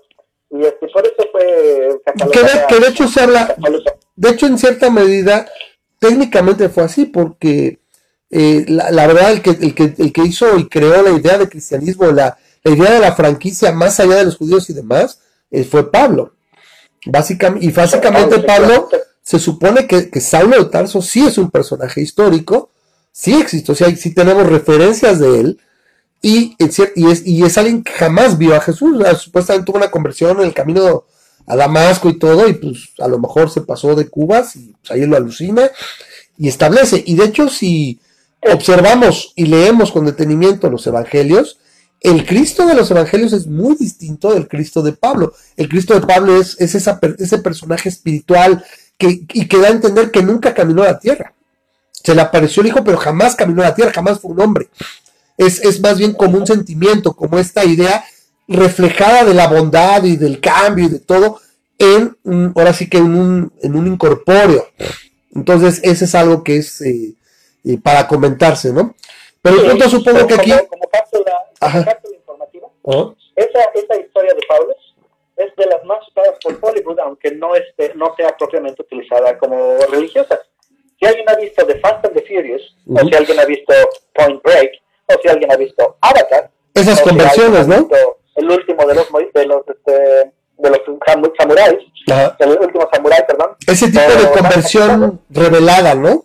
Es, es déjame, déjame te la comento. Es un militar está persiguiendo a un grupo de rebeldes, slash, este, un militar o policía está buscando, persiguiendo a un grupo de rebeldes o o, este, o delincuentes o lo que sea, y por alguna razón, de alguna manera se llega a vivir con ellos y se empieza a relacionar con ellos a tal manera que se empieza a enamorar de su estilo de vida y al enamorarse de su estilo de vida y empezar a ver su filosofía y todo, de repente tiene un cambio de corazón y se vuelve parte de ellos y los ayuda a luchar ¿El último contra samurai? el ejército, el gobierno, contra los que estaban. ¿Es el último samurai? todas esas películas. Bueno, el, si me hablas de esas, este, Danza con Lobos. O ¿Qué quieres más? Danza con Lobos, o El último Samurai, que también se puede llamar Danza con Japoneses. Iba, iba, o, me, iba a mencionar el, el, este Avatar, pero esa madre no cuenta. ¿Por qué? Sí, Avatar o Point Break, que es Danza con Surfistas. O de Furious, que es Danza con Carros. Correcto. Pero todos la misma trama. Sí, sí, sí, sí, el concepto, ¿no? De que voy, me conecto con esa comunidad, eso me enamora, ¿verdad? y me subverte, ¿no? Me, me cambia, me, ya hice una pendejada de decir subverte, no, pero, bueno, me, me seduce, me seduce y, y cambia, ¿no? La superstición son similares que lo que representó este Pablo, sí. Ahora, yo creo que lo importante de platicar aquí, y, y creo que es el, el elefante en la habitación, es que no les afectó la aparente relación adúltera que se está incitando entre María y Dios, hablando de que María es la esposa de José, o no les afecta ah, no, el no, aspecto de, de, que vengan, se reúnan en esa época donde los apóstoles no opinan, o sea, no les afectan todos los ataques directos y hasta, o sea, indirectos, directos y hasta arteros al canon bíblico, sino les afecta sí. que Jesús lleve a, porque esto es, básicamente a es, bueno, lleva a un amigo que es su pareja, parece, a presentar su, pero él, él me da la impresión de que él no espera lo dice, eso es lo curioso, ¿eh? Que, este, o sea, la, la, trama de... Es muy de, sutil, de ya la viste, yo no la he visto, ¿eh? Yo por eso no le estoy comentando como crítica o algo, porque no la he visto. Está en mi to-do list, está en mi lista, pero... Voy a tratar de no hacerla spoiler free, pero la... la, la, la Más bien de hacerlo spoiler free. La comedia no es muy buena, ¿eh? pero está buena para que la apoyen, no para que la... No está Xona, ¿no? Le doy un... La verdad le doy un 5. ¿Mm? Pero es, es, es, es buena en el sentido de que sé que es, una comedia para apoyar. La trama es que se le su cumpleaños número 30. Sería Star for Trying, ¿no? Star for Trying, ¿no? Acá en el... Una estrellita a la frente para intentarlo, ok. Por todo este, cumple su aniversario número 30 y este y al momento de que este, están juntándose los reyes y están juntándose los este, los los diferentes este amigos de Jesús, está Lázaro, están ahí así varios, está María, y pues también viene José y viene Dios. Y se, se, presenta ahí, pues, pero resulta que este que llega Jesús con, con un con un amigo que es a todas luces gay. Entonces, este el, el asunto es que el, el novio en cuestión, que no, nunca se dice que es un novio, pero es así como que él estaba nervioso por venirles a presentar el amigo, este, se empieza a, llevar con todos los de la fiesta y empieza a saber cómo el, eh, Dios tiene algo que ver con María, ¿no? Entonces, porque María todavía como que quiere con, con, con Dios, le, la dejó, este, digamos, este, de alguna manera picada, y entonces, este hay, hay un chorro de cosas que pudieran considerarse no solamente herejes, blasfemas, pero realmente ofensivas. Y lo que la, la, la, la, gente decidió ofenderse es contra el hecho de que la posibilidad a un amigo que de que pudiera ser su pareja. ¿no? sí, la posibilidad. Ahora, toma en cuenta que, por ejemplo, eso también llama la atención. ¿Qué hubiera pasado si no hubiera esa parte gay? O posiblemente gay. Todo lo demás, ese, ese triángulo amoroso entre Dios, José, este, no sé, me podría ocurrir ahí con los apóstoles por ahí, este, no sé, tirándole el can también a alguno de los apóstoles a María, no sé, alguna tontería así, o más acá, y no hubieran visto esa parte, se hubieran quejado tanto, sobre todo que tenemos un aspecto como en la semana, ahorita que fue el 12 de diciembre, el Día de las Lupes, eh, tuvimos gente, unas 30 personas que en Guadalajara fueron a tapar la, la escultura que se llama sincretismo donde que, representa la unión de la creencia en Tonantzin y la creencia en, en la Virgen de Guadalupe y cómo se unió todo, y la fueron a cubrir y a exigir que se, que se diera de baja, que se quitara, ¿no? Casi no me gusta eso, ¿no? Pues yo la quiero ver, pues no paso por ahí o no la veas, voltea, ¿no? Sería tu derecho, pero es, es, ese es el problema, ¿no? Que siempre tenemos, hemos tenido con el pensamiento mágico y las religiones. ¿Cuál es? Es, eh, oye, es que mi religión me lo prohíbe. Ok. No, oye, es que mi religión te lo prohíbe. Ahí es donde, ahí es donde torce la puerca el rabo. Entonces, eh, por eso dicen muchas veces aquí que tú puedes no ser, no puedes ser, no ser católico, pero no puedes dejar de ser guadalupano. Aquí en México. Exacto. Entonces, eh, el punto entonces es este, ¿no? Es, es el detalle, el tema, hablando por ejemplo de lo, de lo que pasó la semana pasada con, con el Zapata gay, ahora con esta situación, la gente decidió ofenderse y, de hecho hay, una, hay un leve movimiento en Internet porque no es tan fuerte, no lo he visto brutal, pero sí he visto compartidos algunos que otros, eh, algunas que otras imágenes pidiendo que boicotes Netflix y desde baja tu cuenta por eso. Yo simplemente lo haría. La forma... se, contaron, como un millón de firmas. ¿Tantos? En son este, muchas. En el, en el en cuenta que es una, una película que está atacando, bueno, no atacando, pero está desde Brasil hasta toda Latinoamérica. Aún así es, es, es, algo fuerte. Yo, yo lo que haría es... un millón de personas. Yo, yo lo que pensaría es que probablemente la mejor forma de hacer eso es, porque esto es una vez más efectos Streisand. O sea, se le está olvidando que el simple hecho que alguien haga stream de esa película una vez y se suplica ese efecto con 2, 3, 5 millones, pues ya fue una producción muy importante, o sea, muy relevante.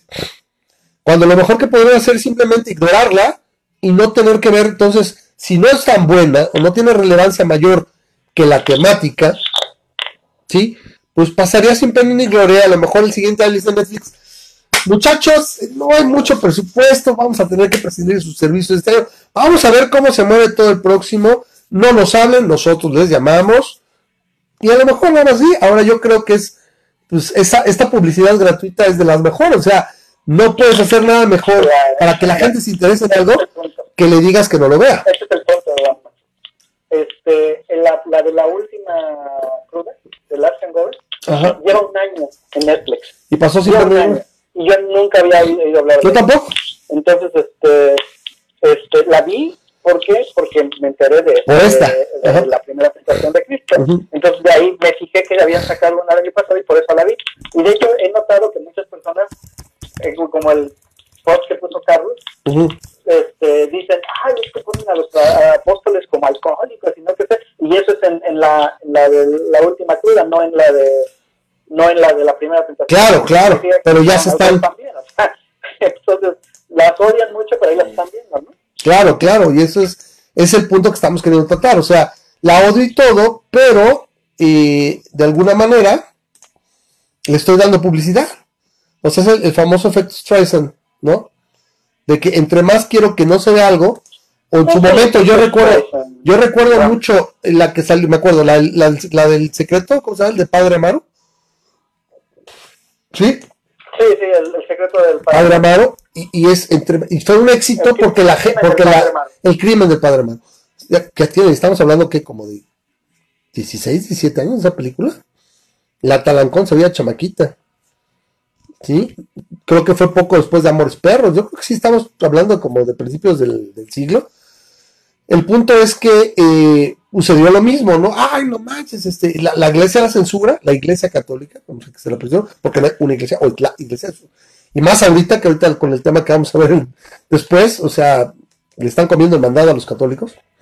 Este, esta situación de que eh, la censuro te pido que lo veas, y pues la gente, particularmente los católicos, le hacen caso a todo el mundo menos a su iglesia. Eso, eso es lo que también me cae bien de los católicos. Ay, se, desconectó. A ver, vamos, se desconectó. Ay, a ver, vamos a volver a llamar, a ver si se deja. A ver si, si se puede. Ahorita sí se vuelve a conectar. Y ya nos llama. Pero bueno, yo estoy comentando eso, o sea, la dinámica se pierde. Una disculpa, ahí está ya. Bueno, Memo. Memo. Bueno, bueno. Todo dice que tiene una conexión pobre. ¿Quién sabe dónde anda andar todavía regresando? Era para que se hubiera quedado ya hasta que acabara el programa. Ahí estás ya. Ahí está. No, no, pues se perdió, te perdimos y ya empezó. ¡Ey, así, me va la ¿de qué hablo? Es que ya cuando agarramos un, un, un, tren de pensamiento y agarramos un hilo, pues es complicado, de repente, pues, ya me quedo, ¿no? No es como cuando terminas alguna entrevista o dejabas de hacer algo, te acuerdas ya, ya hace tiempo, y ya pues sigues, ¿no? Sigues este, este, ¿Estabas comentando algo o estaba yo hablando? Ya no me acuerdo. Eh, te estaba diciendo que qué era el efecto Streisand. Sí, sí, sí. ¿Me podrías informar? Ah, ¿quieres que yo te lo diga? Pues, bueno, es este fenómeno, quiero suponer, que entre más quieres que la gente deje de ver algo, la gente resulta más curiosa, o sea, tiene más curiosidad, es, es, es lo más simple es, es desde la clásica de lo más prohibido es lo más apetecido. ¿Por qué? Pues simplemente porque hay una rebelión interna, ¿sí? La gente se revela de manera natural ante la autoridad cuando dice, es que no puedes tener esto. El, primer pensamiento que le pasa a uno por la cabeza cuando alguien te dice, no puedes tener esto es, ¿por qué no? Porque tú lo dices. si tú me lo dices y no tengo impedimento, más lo voy a ver. Entonces, es lo que están logrando. Lo mismo ocurrió ahora con, la, con lo de Zapata. O sea, es un cuadro X que estaba en una, sí, en una exposición, pero estaba al fondo y es un cuadro pequeño, creo que son 20 por 30, una cosa así. Es un cuadro pequeño. Y se volvió tan famoso que la gente fue a la exposición y demás y le hicieron un éxito. O sea, vamos a ser realistas. Cuando, cuando en la vida una gran cantidad de gente en México va a una exposición de arte? Es poco común. ¿Sí? O para realizar manifestaciones y demás. Que a fin de cuentas, si tú, lo, si tú me preguntas, Memo, para eso es el arte, ¿no? Para, para hablar de él, que sea provocativo, que sea interesante, ¿no? Yo, yo digo, te lo voy a poner así, y ya, tú me dices, yo prefiero 20, 20 cuadros tipos así de Zapata o, de los héroes nacionales, porque luego empezaron a circular imágenes muy cagadas de Benito Juárez y todo, con medias y todo.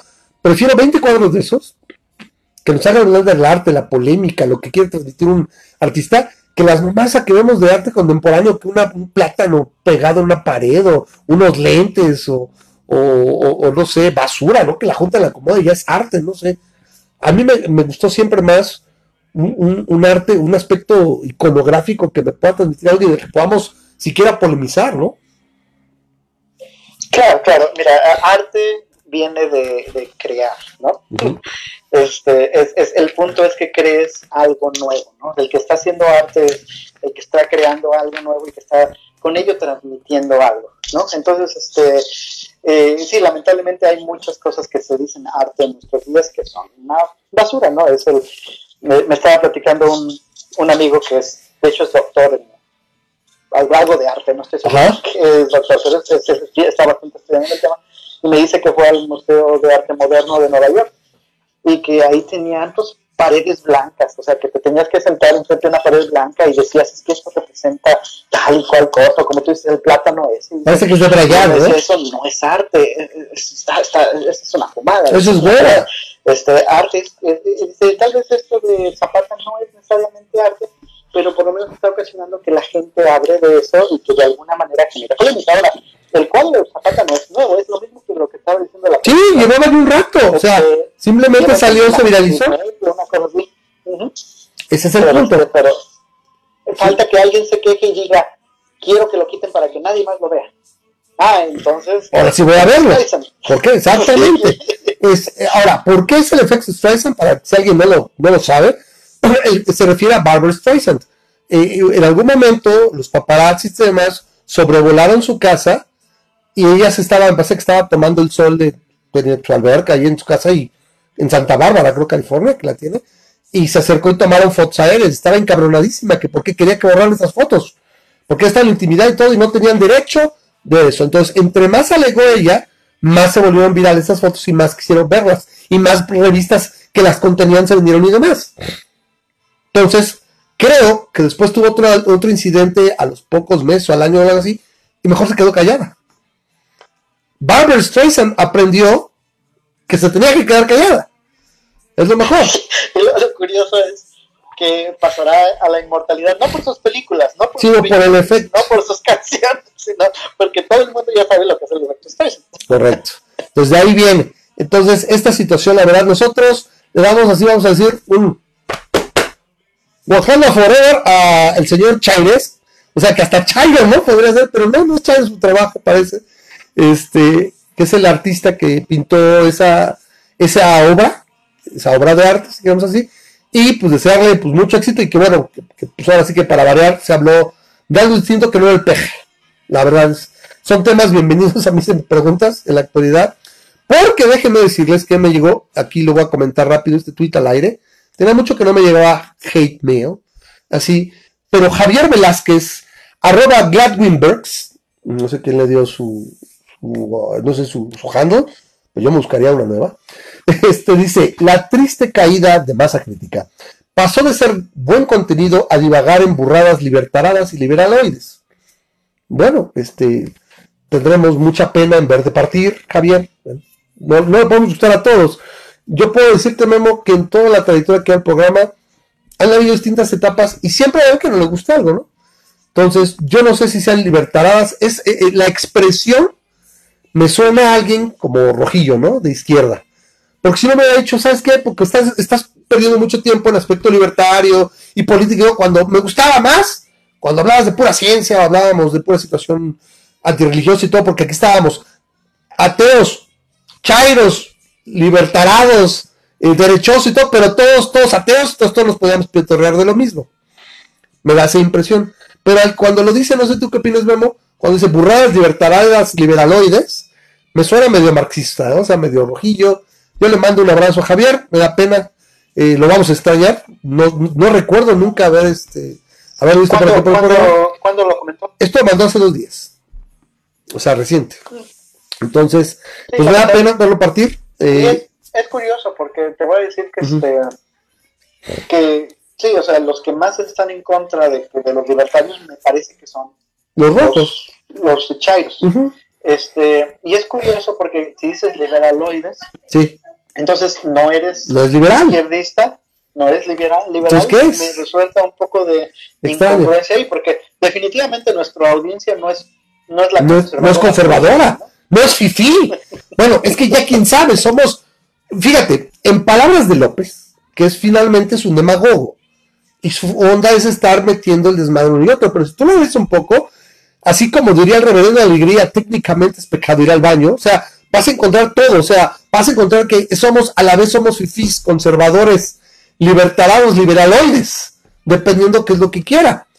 Porque ahorita el tema que vamos a tomar es esto de que la izquierda, que dice ser izquierda, es más conservadora y derechosa que ni los de derecha.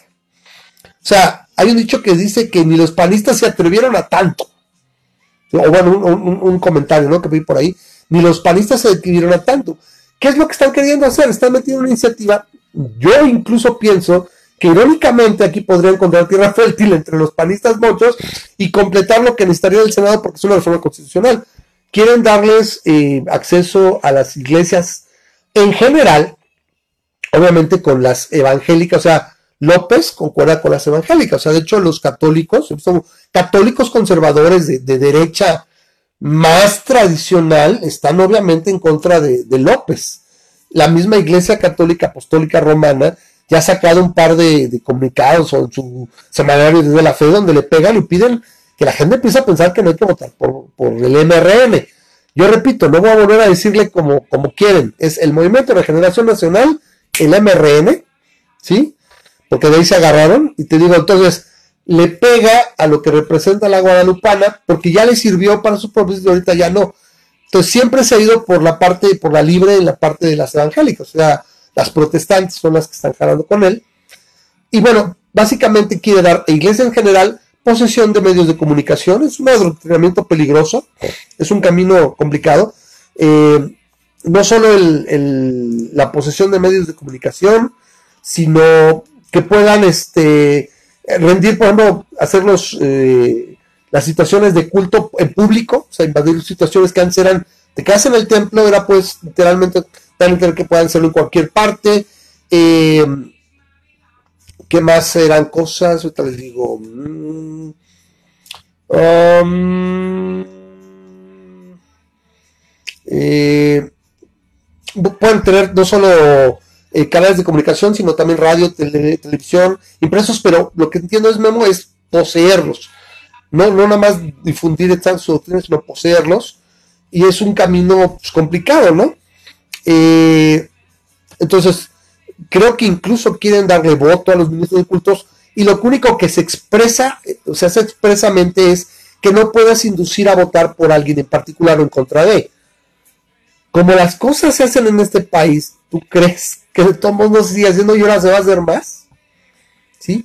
Eh, lo que me desespera un poco es que tenemos estos los chairoateos, que de hecho así soy el, el post en la página del programa, y están maromeando cuando dices, mientras las leyes no se hayan, ahí salió el, el maromero mayor de, de, los charbateos a decir, es que mientras las leyes no se hagan pensando en, pedos religiosos y se, y se sigan haciendo pensando con laicismo y la fregada, no hay problema. Pues esto, no, esto no me suena a laicismo por ningún lado. ¿Sí? Incluso están hablando de que los, los, los funcionarios públicos puedan estar yendo a lugares de culto y puedan traer las cosas a la esfera pública o sea, hablando de la religión que profesan y todo, entonces se nubla la división de iglesias-estado, al grado de que quieren quitar esa, ese, ese fraseo de la, de la constitución, la separación de iglesias-estado.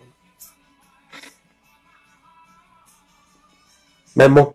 Y ahí tenemos a, Benito Juárez, tenemos a Benito Juárez dando vueltas como trompo en su tumba, ¿no? A diferencia de Zapata que se está revocando con otro güey, este güey nada más solito.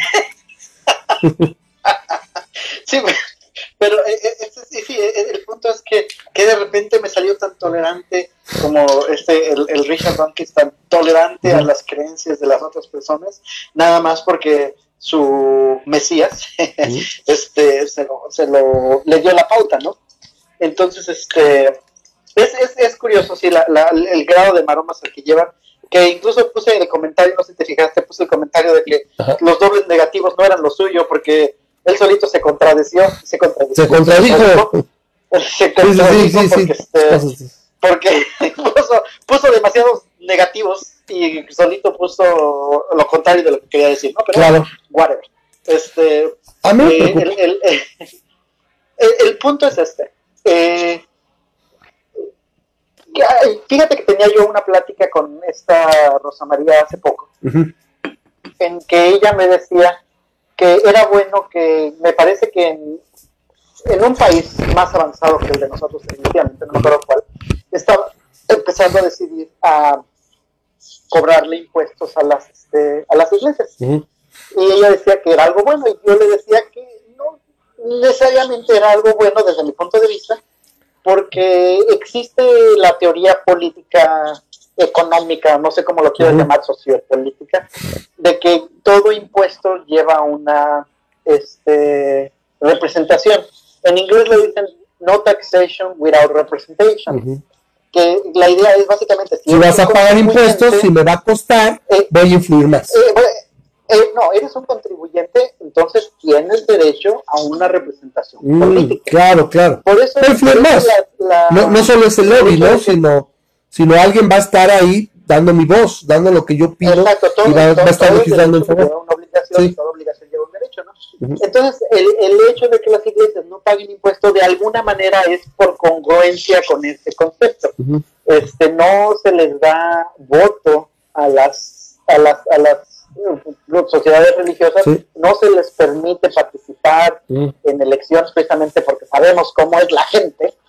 Y porque si de este, por sí no se les... la gente boca con el hígado, pues, o sea, tiene, es un control. el, el, papá, el, el, padre les va a estar diciendo Exacto. Este, por quién voten, ¿no? Aunque diga que no, o sea, es una figura de autoridad y oiga, oiga, este, oiga padre, vengo, mire que mi, le estaba lavando fíjese que mi, mi, prima está malita, no había podido venir, vengo para que le mande la bendición conmigo. Ah, ah, sí, ¿y cómo ha estado, padre? Ah, pues, pues aquí preocupado por el país, hija mía, ya ve que este pendejo, que quiere, ay, sí, verdad, ya con eso. Ojalá ojalá.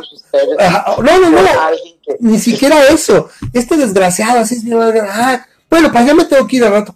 Hoy, ¿cómo te fue con el pan? Sí, mira, ya mandó la bendición para que te la diga aquí, para que acá, este, no sé, ¿no? Este, te manden saludar, lo que sea. Sí, sí, que está bien preocupado por eso. Ay, sí, este, ay, sí, ¿verdad? Ay, si al padre no le gusta, seguro. Ay, no, pues cuando votemos, se acuerdan de votar por eso sería suficiente. O sea, la, la, la, la gente hace relaciones.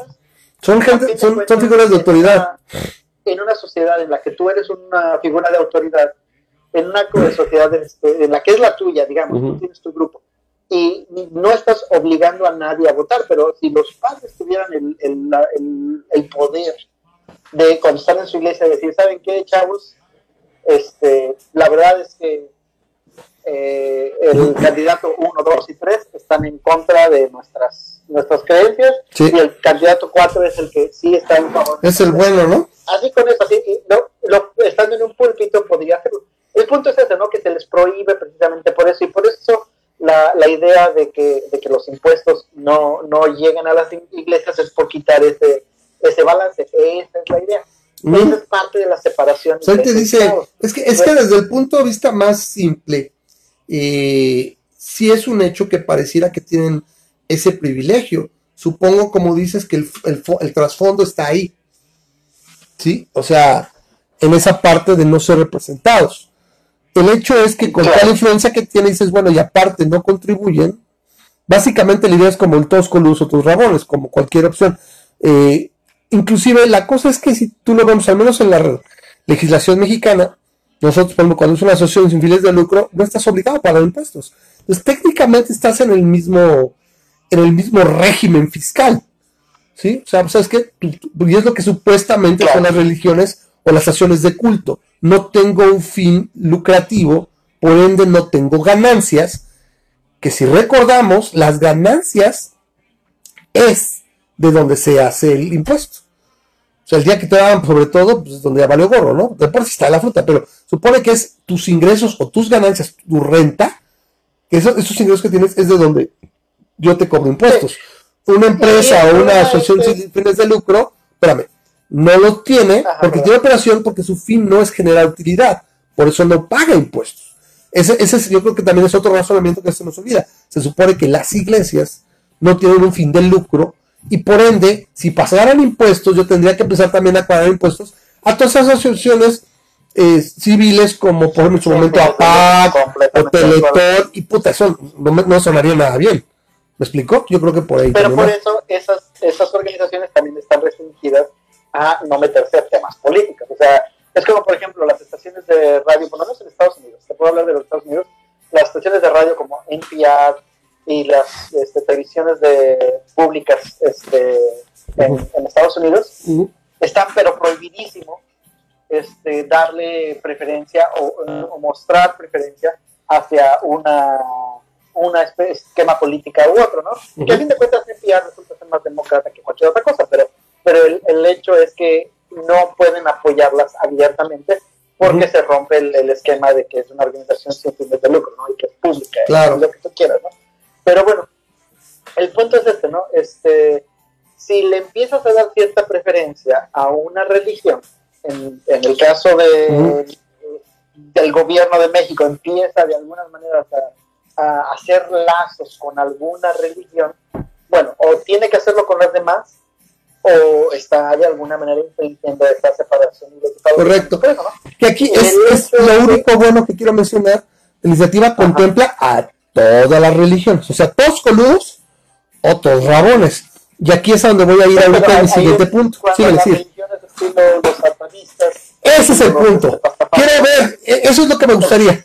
O sea, y eso es algo que ya estando en el, así que en, ya cambié todo el año próximo. Si veo que me das de año, sabes que tengo mucho tiempo libre, me gustaría escribirla a nombre de la Asociación de Ateos y Libertadores Mexicanos a los satanistas y oye, ¿cómo le están haciendo? ¿Qué, necesitaríamos para hacer un chapter de ustedes en México? Y ahí es donde se va a poner bueno, porque si no... Podemos hacer un, un chapter pastafariano, ¿no? Yo traigo una placa de Lo que pasa es que hay una cosa, espérame, hay una cosa, aquí es el punto, es, si tú observas las acciones que toman los satanistas en Estados Unidos, es simplemente para probar el punto de que tú lo que tú no quieres libertad de credo ni libertad religiosa, tú lo que quieres es preferencia en tu particular concepto de religión. Y es, los satanistas tiene, por su misma naturaleza, son un contrapunto tan cabrón y que puede molestar a tanta gente que sirve perfecto para probar el punto de mejor. Todas las religiones fuera de la esfera pública, ni con medios, ni o sea, tú te dedicas a lo tuyo porque, porque utilizar no, no solo dinero público, sino permitir este adoctrinamiento, esta, esta intervención de gente que represente no solo a su estado o sea un diputado, sino que también, ah, es que yo también soy, soy bien evangélico y voy a tener, como está diciendo la, ley, ah, puedo rezar y puedo hacer todo aquí en la esfera pública y donde mientras trabajo, ejerzo como funcionario. Dice, está bien porque técnicamente todos son cristianos. O sea, técnicamente todos estos que son muy vocales, no he visto en, ningún momento un musulmán, no he visto en ningún momento un hindú, que sean lo suficientemente alien, o sea, lo suficientemente distinto para que les empiece a causar escosor. Porque a fin de cuentas, pues es Jesús, es acá. Pues sí, no me gusta, pero, yo también tengo Jesús. Nada que mi Jesús es un poquito distinto del tuyo, pero pues, ¿me explico? Entonces, ese, esa onda que hacen los satanistas es básicamente es poner una, una contradicción tan fuerte y que, y que lastima tantas conciencias cristianas que ejemplifica perfecto el punto y que acaban solitos poniéndose así. O sea, poniéndose en cuatro. Ejemplos, por ejemplo, los que vimos con la, con la escultura de Bajomet, ejemplos que vimos con, eh, ¿te acuerdas las clases en Florida que tenían después y utilizaban la escuela pública para dar clases y soporte cristiano, pero eran realmente entrenamiento bíblico? Entonces dijeron, ¿sabes qué? Si tú puedes entregar libros en, Campus Grounds, yo puedo también entregar mis libros para colorear y dar eh, parte de mi ética satanista y todo. El simple hecho que diga satanistas se prenden. O sea, los que realmente son religiosos se creen esa desmadre, se prenden y dicen, no, no, eso no puede ser. ¿Y por qué no? Mi religión tiene tantas bases como las tuyas, tiene un libro sagrado como el tuyo y, está establecida. Entonces eso me gustaría preguntar, oye, ¿cómo lo hacemos? ¿Y cómo es? Y en una vez así dice, ¿sabes qué? Pues soy satanista. Esa es nuestra religión y podemos pensar y a ver, quiero acceso a medios de comunicación, quiero que hagan donaciones, aparte no pague impuestos, como como están las demás, y ponerme cosas, oye, que salió este ahora fulanito cantando diciendo esto, ok, pues vamos a poner aquí a alguien a que vaya a hacer contraposición a eso. Porque que eso no pasaba. ¿Y por qué no pasaba aquí en México? Porque no tenían las iglesias evangélicas, básicamente, las protestantes, las religiones, donde sí se doctrina, güey. El catolicismo ya no es doctrina, güey. Ya no, ya no pica su chile. ¿Sí? del catolicismo. Entonces, están entrando las evangélicas y tienen en López y muchos de su claque su apoyo. Aquí es donde estamos empezando a ver estos pedos que no esperábamos ver. Y que por ahí mi compadre Grisha decía, no, pues es que aquí estamos tranquilos porque no, la gente no ve riesgo. Aquí está el riesgo. Aquí es otro desmadre, porque es, es, es el pajarito de Maduro, es este, eh, ¿cómo se llama? El, el, el Perón me medita desde allá para los argentinos. O sea, esta idea de unir también la política con, con el concepto cuasi religioso, pues para controlar a la masa. ¿Sí? Y créeme, si de por sí estamos amolados, no nos hace mejor país, o sea, no nos va a llevar a mejor puerto estar más religiosos encima de cómo estamos. ¿Por qué? Porque los evangélicos y en general los protestantes, eso sí están bien locos. El católico no, el católico es mocho, pero es por su mismo, su mismo pedo mexicano, mocho, conservador, pero no, pero no por el catolicismo. O sea, realmente, aunque digan y tal, no, es por sus prejuicios. El evangélico sí está bien loco porque sí razona su religión, si eso se puede. O sea, lee su Biblia y, está metido. Y él, si es de una, muchos de una conversión, de un born againismo, si se puede decir, son born againistas, y entonces se creen tocados por Dios, literalmente, Memo. A mí me preocupa. No sé.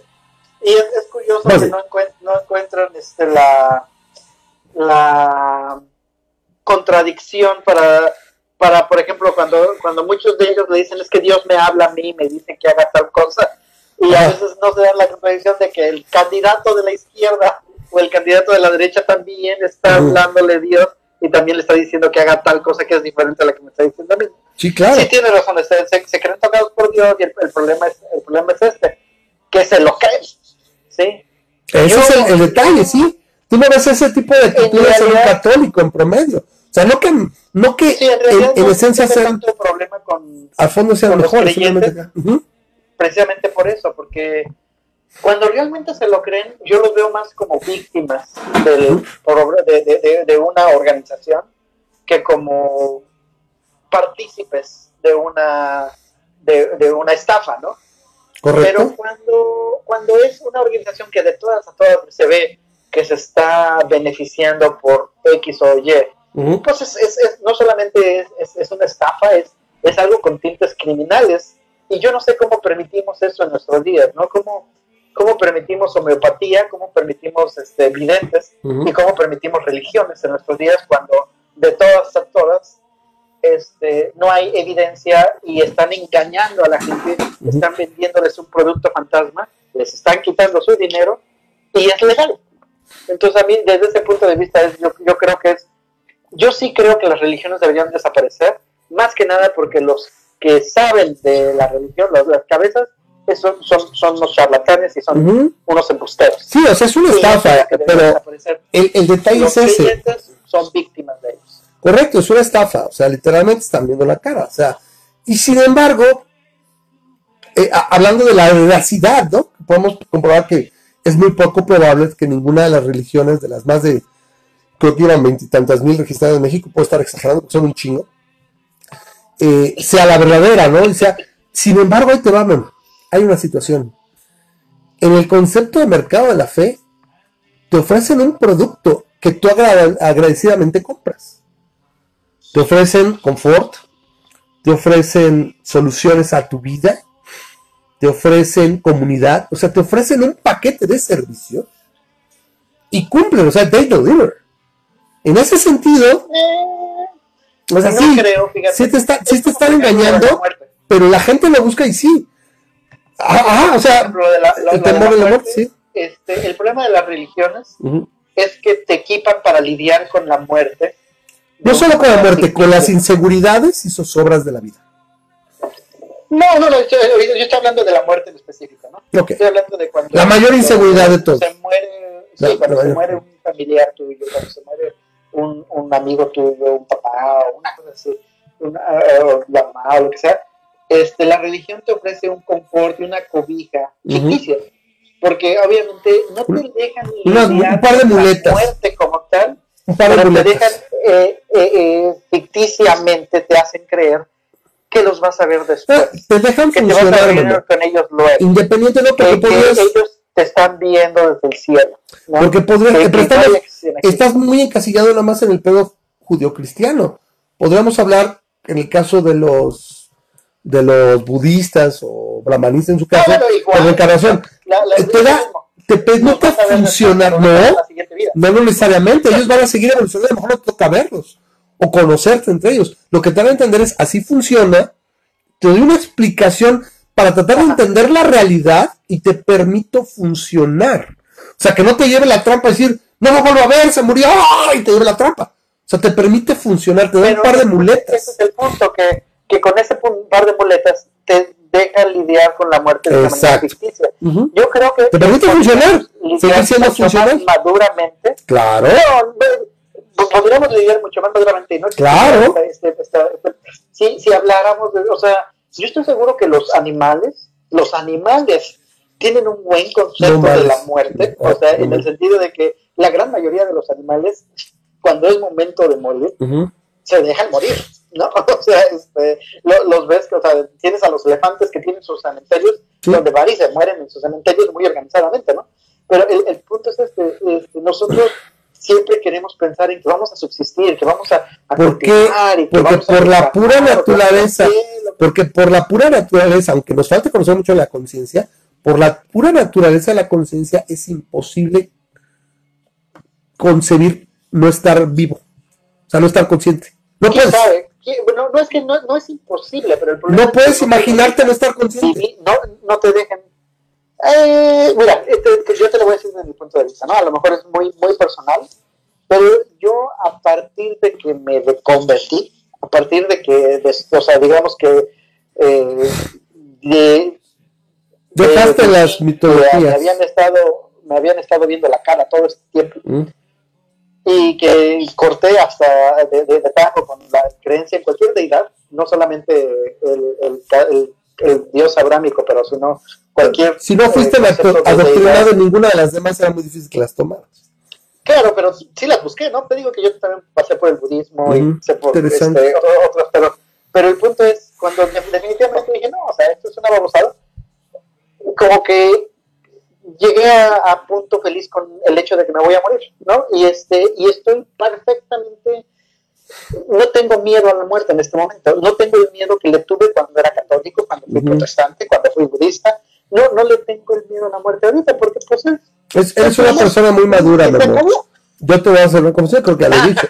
Yo sí, yo sí, yo, yo soy como, como este, como Asimov, güey. La vida es alegría, la muerte es paz. El problema y lo que me preocupa es la transición. Sí, estás muerta, te moriste, güey. El problema es cuando estás muriendo. Es, es como sí. dice, no me preocupa morir, lo que me preocupa es estar ahí cuando suceda. Exactamente, ese es el problema. Sí, sí, no, no hay problema. O sea, muchas gente yo creo que genuinamente sí te dirían, no, y es que no quiero, no quiero morir, la vida eterna, todo lo que promete la religión, etcétera. Sí, quiero estar consciente del tiempo. Y acá digo, no, pues ya estoy muerto, es igual que cuando no existía. No me duele, no es, no es mi año, no es mi daño. El problema es esa transición, ese dejar ir, eso ver cómo te vas a morir.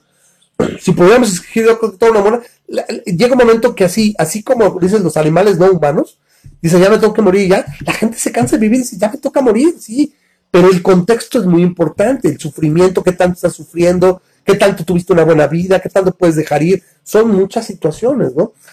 que mucha gente, por ejemplo, diría, ¿sabes qué? Yo me quiero morir dormido a los 105 años, con mi de una edad, realizado en esto, pues es lo que mucha gente querría. No conoces la atención, te dormiste, te moriste ya. Dice Stephen Wright, ¿no? Dice, yo quisiera morir como mi abuelo, este, sumido plácidamente en su sueño, y no eh, gritando terror y pánico como los pasajeros de su vehículo. Correcto. Entonces, este, porque se quedó dormido el abuelo, ¿no? Entonces, o sea, chofer o algo así. ¿Por qué te se quedó dormido, él murió plácidamente en su sueño, ¿no? Los que no murieron plácidamente eran los que iban en su carro. Pero bueno, el, el, el punto es este. Um, ¿Iban manejando? La, la, la, comunidad, la, la, la, humanidad siempre ha tenido ese miedo y este es el, el, miedo a la noche oscura, el miedo al, al, al, momento en el que todo se hace oscuridad. Y de hecho se refleja, ahí te va el side, que voy a ganar, porque estamos siendo muy, este, muy fúnebres ahorita. Pero el, y es, Navidad, es, ya, ya, tenemos que cortarle, La noche más larga del, del año es precisamente el solsticio de invierno. Incluso pues, de eso, de eso nos vienen las, este, las festividades que nos atañen a esta temporada. Lo que es la Saturnalia, la celebración pagana del Yule o de, Navidad, que es cuando la gente sabía que era el, sol, se les había ido este, lo más lejano que se iba a ir el, sol en, el año, era en estas fechas, ¿no? O sea, en el 21, 22 de diciembre, y por ello, este, de alguna manera, buscaban tener una festividad, antes que nada porque estaban en el medio, medio del invierno y pues sería algo bueno tener algo de festivo en tanta oscuridad y tanto frío. Y además es el hecho de que agarren su arbolito, que representa de alguna manera la vida, la esperanza, y lo meten a su cara para que de alguna manera tengan la vida, la esperanza y la noción de fertilidad este, en su casa, ¿no? Y de ahí viene el arbolito de Navidad. Y de ahí viene sí, mantener que, es que lo que está afuera, ¿no? Es el calor, es la luz, todo. sí, sí, sí. Ahora, ya para cerrar ahorita, nada más para irnos ya a la parte de Navidad, cerramos esta parte medio verga. Diez minutos hablamos y cerramos un poquito. Era, era hablar de qué hacemos en Navidad, que lo hacemos cada año. Pero bueno, me recordaste ahorita hace cinco minutos que empezaste con esto, lo un poema que a mí me encanta y que conocí por eh, Interstellar. Es un poema que yo no sé mucho de poemas, pero me gustó tanto, me llegó cómo, lo mencionan en la película. Es un poema de Dylan Thomas, que es Dylan Marley Thomas, es un poeta estadounidense. Y a mí me gusta mucho, entonces se los voy a citar con mi pobre inglés. Entonces, este, se los voy a decir. El, poema, en cuanto lo mencione Memo, lo vas a ubicar, es Do not go gentle into that good night. Y dice así, Do not go gentle into that good night. All days should burn and rave at close of day. Rage, rage against the dying of the night. The wise men at their end know dark is right, because their words have forked in no lining day, do not go gentle into that good night. Good men, the last way by, crying how bright, their frail deeds might have danced in a green bay. Rage, rage against the dying of the light. Wild men who caught and sang the sun in flight, and learned too late they grieved in its own way. Do not go gentle into that good night. Great men near death, who see with blinding sight, blind eyes could blaze like meteors and be gay, rage, rage against the dying of the light. And you, my father, there on the sad height, curse, bless, bless me now with your fierce tears, I pray. Do not go gentle into that good night, rage, rage against the dying of the light. A mí es un poema que gustó, lo tengo por ahí casi el tiempo nuevo, porque es eso. Es, es, no te dejes ir, no pierdas esperanza y, y aunque viene la negrura, tienes que buscar y tienes que sobreponerte y, y, pues, y no irte así nada más. ¿Sí? o sea, estuvo, estuvo bien. Después de una larga vida viene el descanso, y, ahora sí que no, no, no lo hagas este, así nada más, ¿no? Entonces a mí me gustó, no sé Espero haberlo recitado bien. La verdad no soy mucho para leer poemas, y menos en inglés. Pero bueno. No, te lo tienes que hacer en español. Y para nuestros amigos del sur, a partir de ahora con la nueva mandante, tienes que leerlo también en maya. Ah, que la chingada, sí, con ese pero bueno. Eso, daría también para comentar. Y dices, no me molesta que lo incluyeran en un currículum y dijera un padre, yo quiero que mi hijo aprenda maya. Bueno, güey, aquí puede tomar decisiones, buenas o malas, pero son tuyas. Lo que acá quiere el Estado es que es obligatorio que tome maya. ¿Qué, ¿Qué utilidad? Preséntame un estudio que pueda valer la pena para que ese tiempo que estudia, que está aprendiendo maya, me demuestres que está bien invertido en relación a otras cosas que finalmente en un mercado laboral que a pesar de todo lo socialista y todo el pedo demagógico que te venden estos días, pues lo que te sigue dando competitividad es el mercado es un mercado, es laboral o de desarrollo, de emprender, no sé qué tanto podría darte así de entrada el Maya, entonces, sobre todo porque no es una decisión consciente. Bueno, para cerrar, Memo.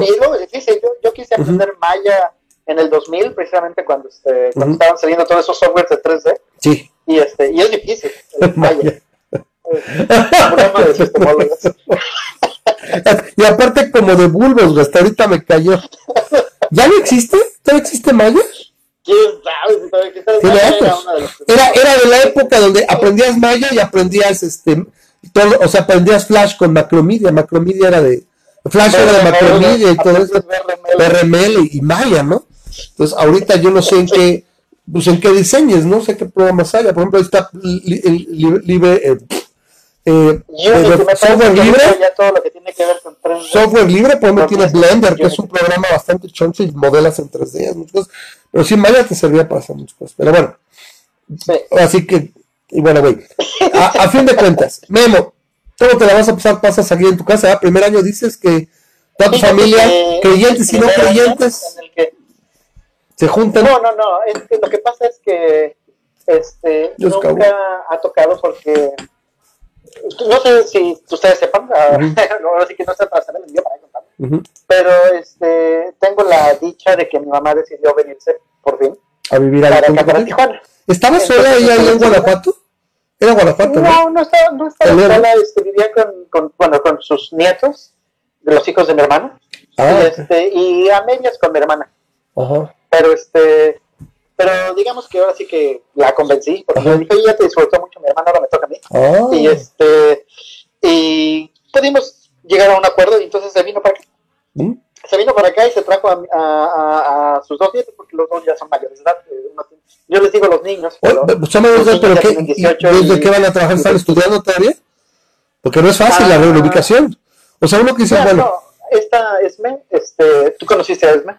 Esme es, Creo que este, sí, claro. acababa de salir de la prepa. Ajá. Entonces, este, la idea es que va a trabajar un año aquí y este, y va a meterse a la carrera acá. Y Esaú iba, acaba de terminar su, su carrera corta. Y la idea es que este, que este, acabe, acabe una carrera larga acá, pero por un momento se metieron a trabajar en lo que no, qué bueno que encontraron y que se en que juntan, ¿no? Porque esa también fue una, fue una, Sí, un análisis que hicimos nosotros para tomar la decisión de reubicarnos de ahorita.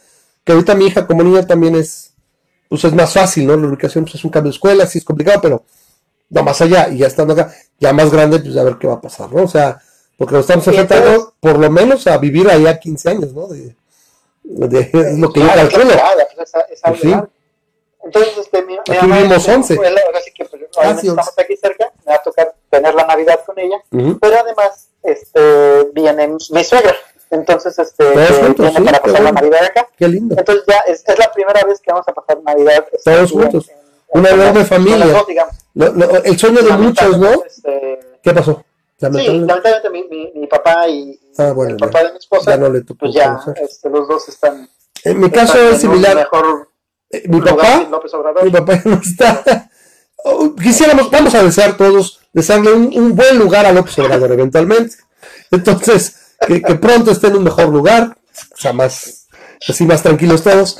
Eh, el punto es que, sí, igual, la el caso de mi, de mi suegro, pues hay una asesora que se desligó hace mucho tiempo, bueno, no, no está en un mejor lugar, que yo sepa, pero este, pero pues como si no estuviera, ¿no? Entonces, este, ahí hay una situación que, bueno, aquí, pues, sí, e- esa, esa idea, ¿no? Supongo ese, esa proyección de, de los especiales de Navidad y todo, y con una pinche mesa enorme, con un chorro de comida, y gente hablando, y el barullo de la gente, y, y la, y la- y la familia que va llegando desde el día anterior, y ¡ay, cómo estás! Y tómate algo, y, y pláticas interminables de cuatro, cinco horas, y la gente que juega el dominó, y todo eso, prácticamente yo nunca lo he tenido, Que se llama, siempre ha sido pequeño. que se llama ah, Mientras dormías. ¿Has, visto esa película, Mientras dormías? ¿Correcto? Sí, sí. Con Sandra Bullock. Correctísimo. Es una de mis películas Sí. favoritas de Sandra Bullock. Ujú. Pero en un momento... Se enamora del hermano, ¿no? ¿Es el hermano? ¿Quién es el hermano, ¿verdad? Sí, se, se enamora ¿Y el hermano es Bill Pullman? quería que- era su amor platónico. ¿no? ¿Es Bill Pullman? Bill Pullman. Muy bonita película. Sí, Bill Pullman. Muy bien. El chiste es que este, en un momento... No me acuerdo quién era el que estaba. Teniendo una celebración de, de Ajá. Navidad. Ajá. Se llama Peter algo. Peter Sí. Callahan, creo que se llama. Sí, Y este, Peter Callaghan. están teniendo una celebración y puedes ver la cara de, de, de esta De la Roberts. Sandra, del personaje de Sandra. Ah, de Bullock, Bullock, sí. Está- Es la Roberts. está- La Roberts es doble fugitiva. Sí, no, está, está viendo cómo están celebrando Navidad y es exactamente ese, ese, ese, ese sentimiento que estás diciendo. Exacto. Es lo que te. Quiero pertenecer aquí, ¿no? Esa Exacto. película refleja el sentimiento de Exacto. Ajá. Yo creo que solo, solo de cerca, un poco por Love Actually, ¿no? Que tiene también esa idea de pertenencia, cada una de las historias, y que tiene esa idea de pertenencia, no necesariamente esa gran familia. Pero sí, sí, y yo por ejemplo, yo te puedo decir que eso lo, lo, lo decía mucho yo a mí me, mi papá le gustaba mucho la Navidad, mucho, mucho, mucho. Era, era, eh, yo creo que lo relacionaba porque las, todas las privaciones que él pasó de niño, O sea, el CIF estuvo muy, muy, muy amolado. Entonces, poder darle a su familia en esa época, que pues como siempre, por cualquier, con todos sus defectos, pues hay dinero, estás juntos, estás vacaciones. O sea, hay ese sentimiento de unión y de, y de agradecerle a la vida, agradecer a, a su Dios y le decía pues todo lo que representaba, él le gustaba mucho y por ende tú pues tomaste eso y, a mí en particular me gustaba mucho la Navidad. Te puedo decir que ahora no me gusta tanto, ¿por qué? Porque también nunca ha habido ese sentimiento, nunca me ha tocado así. Este año, por ejemplo, mi, mi, hermano trae su suegra, me cambian sus, sus cuñados, entonces creo que por vez va a ser algo un poquito más grande, pero llevamos muchos, muchos años, donde si acaso unos años donde vería un amigo, que lo quise y lo quiero mucho, pero pues así son las amistades, de repente, puf, ahí sabes que ahí está, qué bueno que ahí está, te alegras porque lo ves que está bien, te alegras por él porque ves que este, está siendo exitoso y, te hace feliz, pero te deja ese, ese sentimiento de, de tristeza y como, chale, pues no tenemos importantes, ¿no? de que pues, sabes que ahí estamos, hemos pasado, ve todo lo que he pasado, por ejemplo, este año, ¿no? Me hubiera hecho bien un amigo, un amigo aquí cerca, porque ustedes están muy lejos. O sea, no digo, yo, yo los pongo a todos al mismo nivel, pero me hubiera hecho bien un amigo. Y no entonces, así la gente, supongo que de repente no somos tan importantes. Entonces, él vino varios años, era básicamente familia, o sea, él ya era ese lugar de él. Y es hasta más interesante o más importante porque es una familia escogida. Muchas veces, cuántas veces quisiéramos puedes escoger, no, que no venga el tío otro que se pone bien loco, que no, que sí venga la tía vestida, y así, ¿no? Y es un desmadre. Al grado que están los memes ahí por todas partes en la red ahorita, este, que dicen, ¿no? Este, y, amanece el tipo así, ¿no? Cuando amanezca el 25 de diciembre así todo madreado, ¿no? Y pone abajo, pero con terrenos nuevos. o sea, un desmadre, ¿no? Las, las, familias. Entonces, eh, pues yo no he vivido, tú saber qué tal, pero esa parte, aparte te voy a decir, Franco, llevo como unos 3, 4 años que siempre tengo pedos en Navidad. Siempre hay, o sea, unos días antes o el mero día, eh, mi podcast con mi familia. De, Star Wars, que le pones muchas expectativas. No, no, fíjate, no, no, aquí, aquí hay una situación. Mira, yo creo que son dos cosas que sí se dieron, al menos los últimos 3, 4 años. Haciendo la referencia al Señor de los Anillos, como dice Bilbo antes de irse, antes de dejar el, One Ring, el anillo único, y dice, es que me siento como poca mantequilla en mucho pan que es como que no te mueves. O sea, se completó el ciclo aquí en el departamento, se arregló, se hicieron cosas. Fueron seis, siete años. Y la idea es que ya había que moverse, ¿no? Y se presentaron situaciones, hicimos cosas, que si el negocio, cosas.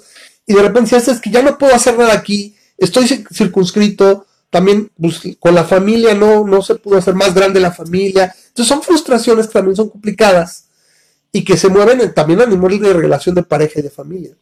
Entonces era, era, eran, eran, hubo varias discusiones y situaciones siempre cerca de las fiestas. Entonces yo literalmente a veces me quedaba medio y sabes que yo no quiero nada. Lo que quiero es que estén tranquilos, lo que quiero es que estén felices. Sí, que no se queden porque aparte la situación es de mi esposa para con mi familia, ¿no? Principalmente, ¿no? Mi suegra, no, no tengo que mi suegra, porque mi suegra está en lo suyo. Casi no la vemos. A lo mejor ahora la vamos a ver un poco más, yo supongo. Pero vamos, ella está en suyo acá. La cosa es que nosotros, los Romero, somos más pegados, ¿no? Y pues hay cierto es complicado ahí. Eh, desde que se fue mi papá.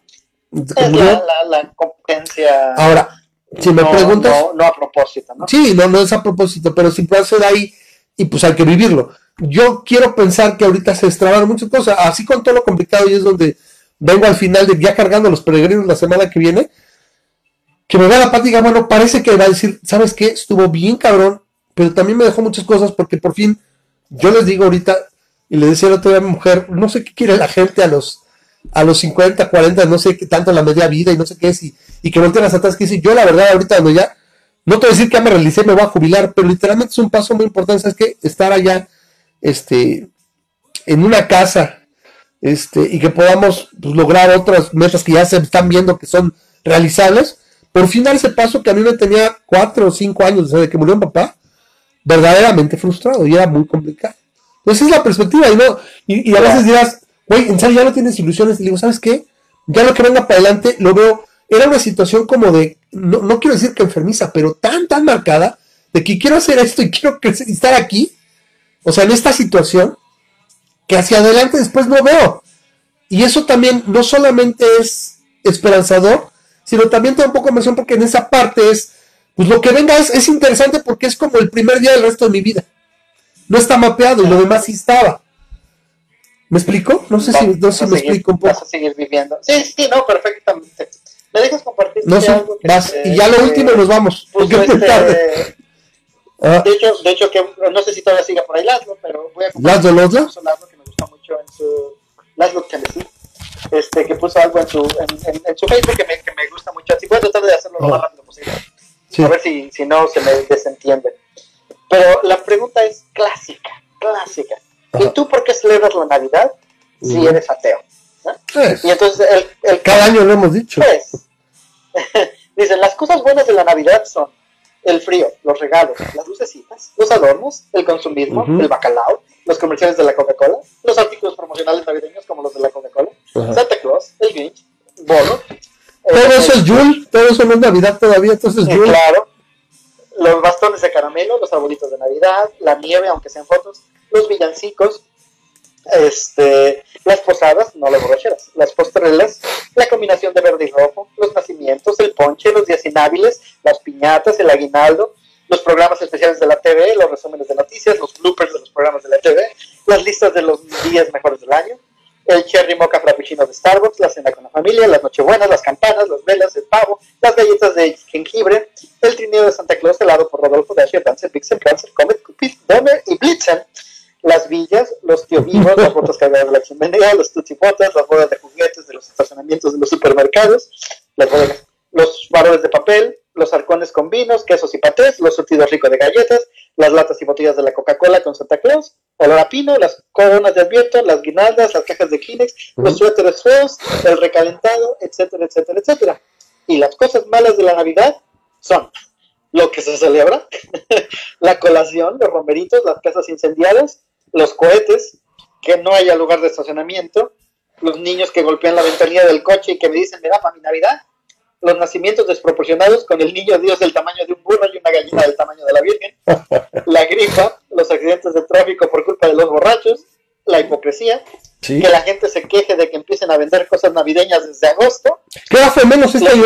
Sí, decir, es, fue solamente un área en ciertas tiendas, pero no había decoración y todo acá. O sea, sí fue un poquito menos, o sea, se entiende que compras y muchas cosas lo que ves ahorita que sí observé en julio y agosto son cosas del año pasado. O sea, no, no había cosas nuevas de acá y eran un área de las tiendas. hay que, que hay, antes- hay que, pues, bueno, hay que apechugar con lo que se tiene. Pero sí lo vi. intercambios de regalos, Ahora sí vi que al menos pasaba muertos y luego ya empezó la Navidad y antes de muertos, lo de septiembre, o sea, sí, sí, sí, no, sí, ¿eh? O sea, sí, pero ahora que no y cuando nos quejamos de, no mames, ya, güey, déjenme vivir. No, aquí sí la verdad no nos esperaron, ¿eh? todo el año. Sí, sí, sí. Y, ya, y por último, el hecho de que nadie quiera que le salga el muñeco en la rosca, pero que tampoco quieren que se pierda la tradición, ¿no? Entonces esas son las cosas buenas y las malas de Navidad, que no necesitas tener ninguna creencia para que te gusten y que pues las celebres, ¿no? Entonces, that's it. Pues ahora sí que feliz Navidad a todos. Espero que se la pasen en sus fiestas. Felices fiestas, feliz ah, Hanukkah, feliz este Kwanzaa, feliz este solsticio de invierno, feliz Festivus Ya para pasó. el resto de nosotros. Ya pasó el, este, sí, el final, es el, el Diwali, creo que es en septiembre de los, el de los Diwali, indios. sí, o el, el nuevo año nuevo chino, lo que celebren. Sí. Muchas felicidades, ojalá que se la pasen muy bien, que tengan Y que nos veamos aquí el año que próximo. muchos abrazos, aquí nos estemos viendo, que sobrevivamos todos y que tengamos mucho de qué platicar durante el próximo año. Esperemos que no platiquemos tanto de política. Y Ese- es un gran deseo. cosas, pero pues bueno, que algo pase ahí, que, que, que todo se acomode y, y, y- que tengamos que hablar poco menos de política, al menos el año próximo, porque literalmente llegando a agosto va a ser puras elecciones. De hecho, vamos a estar de, lo- de los gringos. O sea, está cabrón. O sea, hasta que se, o sea, la verdad, ¿cómo le hacíamos antes? Porque no estábamos hablando todo el tiempo de eso. Y ahorita yo no veo yo no que, pa- ni idea, que- que dejemos un par de años, o sea, hasta que en el 2021 a lo mejor se equilibren un poco los poderes, que sería el mejor escenario, creo que vamos a dejar un poquito de, de hablar. Pero bueno, mientras, eh, aquí me dice Daniel Pantoja, vamos a leerlo al aire, dice, excelente como siempre, Ramas. Un abrazo a todos, disfruten estos días y no se dejen abatir por la nostalgia. Buena noche y feliz año. Yo igual digo a Daniel, gracias a todos los que nos han seguido todos estos años. Este año cumplimos 10 años. Tuvimos reunión, tuvimos muchas cosas que hacer. Eh, yo les deseo a todos que pasen las mejores fiestas, aunque le ande haciendo medio al Grinch, pero les deseo que tengan esos momentos de sosiego y que como ateos, esos son los momentos que nos sirven para atesorar y sentir que somos parte de algo. Y esa es nuestra parte de comunidad. Entonces, son los pretextos que uno se reúne y recuerda esos momentos y esos recuerdos y esos momentos son los que nos mueven a todos y cada uno de nosotros, yo creo que de una u otra manera. Eh, yo les agradezco en especial a todos los patrocinadores que hicieron posible este programa este año. Les, les comento, si les gusta el programa, otra vez hacemos el último comercial del año. Se los digo de corazón, porque pues, sigue, se pasamos meses y pues sigue igual. O sea, no ha habido cambio, entonces le vamos a echar más ganas, o sea, ese se, se, han hecho las cosas. Si ustedes han visto el programa ha evolucionado de una y otra forma para tratarles de entregarles algo, algo que les pueda gustar durante estos 10 años. El año próximo, ahora sí, con más tiempo, habrá más, más intentos, habrá más situaciones, empezando por la transmisión, refinarla, pero, pues les digo, si les gusta el programa, echen la mano y patrocinen el programa, ¿sí? Háganlo un poquito más amplio, es muy apreciado, ¿sí? Su apoyo, porque aquí seguimos y aquí estamos cada semana, realmente se fijan, prácticamente no hubo interrupciones, nada más en estas programas, necesitamos descansar, literalmente el 24 lo veo difícil que me diga, vente ya a cenar, espérame, estoy el programa, bueno, me da por un tubo, entonces, por eso no se hace, pero yo les dejé unas excelentes fiestas. Gracias, repito, en especial a los patrocinadores. Y bueno, ahí está patreon.com, diagonal masa crítica. Pueden patrocinar desde un dólar. Muchísimas gracias. Nos despedimos y nos vemos. Ahora sí que, after the, eh, ahora sí como dicen, the dark curtain, ¿sí? After the black veil, como si fuéramos una cápsula que va al lado oscuro de la luna. we'll, see each other after the, the, dark veil, ¿no? Entonces nos vemos después del velo negro, regresando el año próximo. Esperemos un abrazo. que tengan muy buenas fiestas de parte del programa y de parte de la gente que se pusieron a esa crítica. Les deseamos muy felices fiestas y un fin de año en compañía de quien sea importante para ustedes, porque así no me gusta. Ustedes queridos, no, hay gente que a lo mejor su amigo, su perro, quien sea, que haga felices, pasen un feliz año. Pasen un, fin de año, bueno, Pasen un bonito fin de año y nos vemos aquí el martes 7 de enero, si todo sale bien. Muchas gracias. En la próxima década. La próxima década. Nomenclatura, no. Nos vemos. Bye bye. Cuídense. Felices fiestas.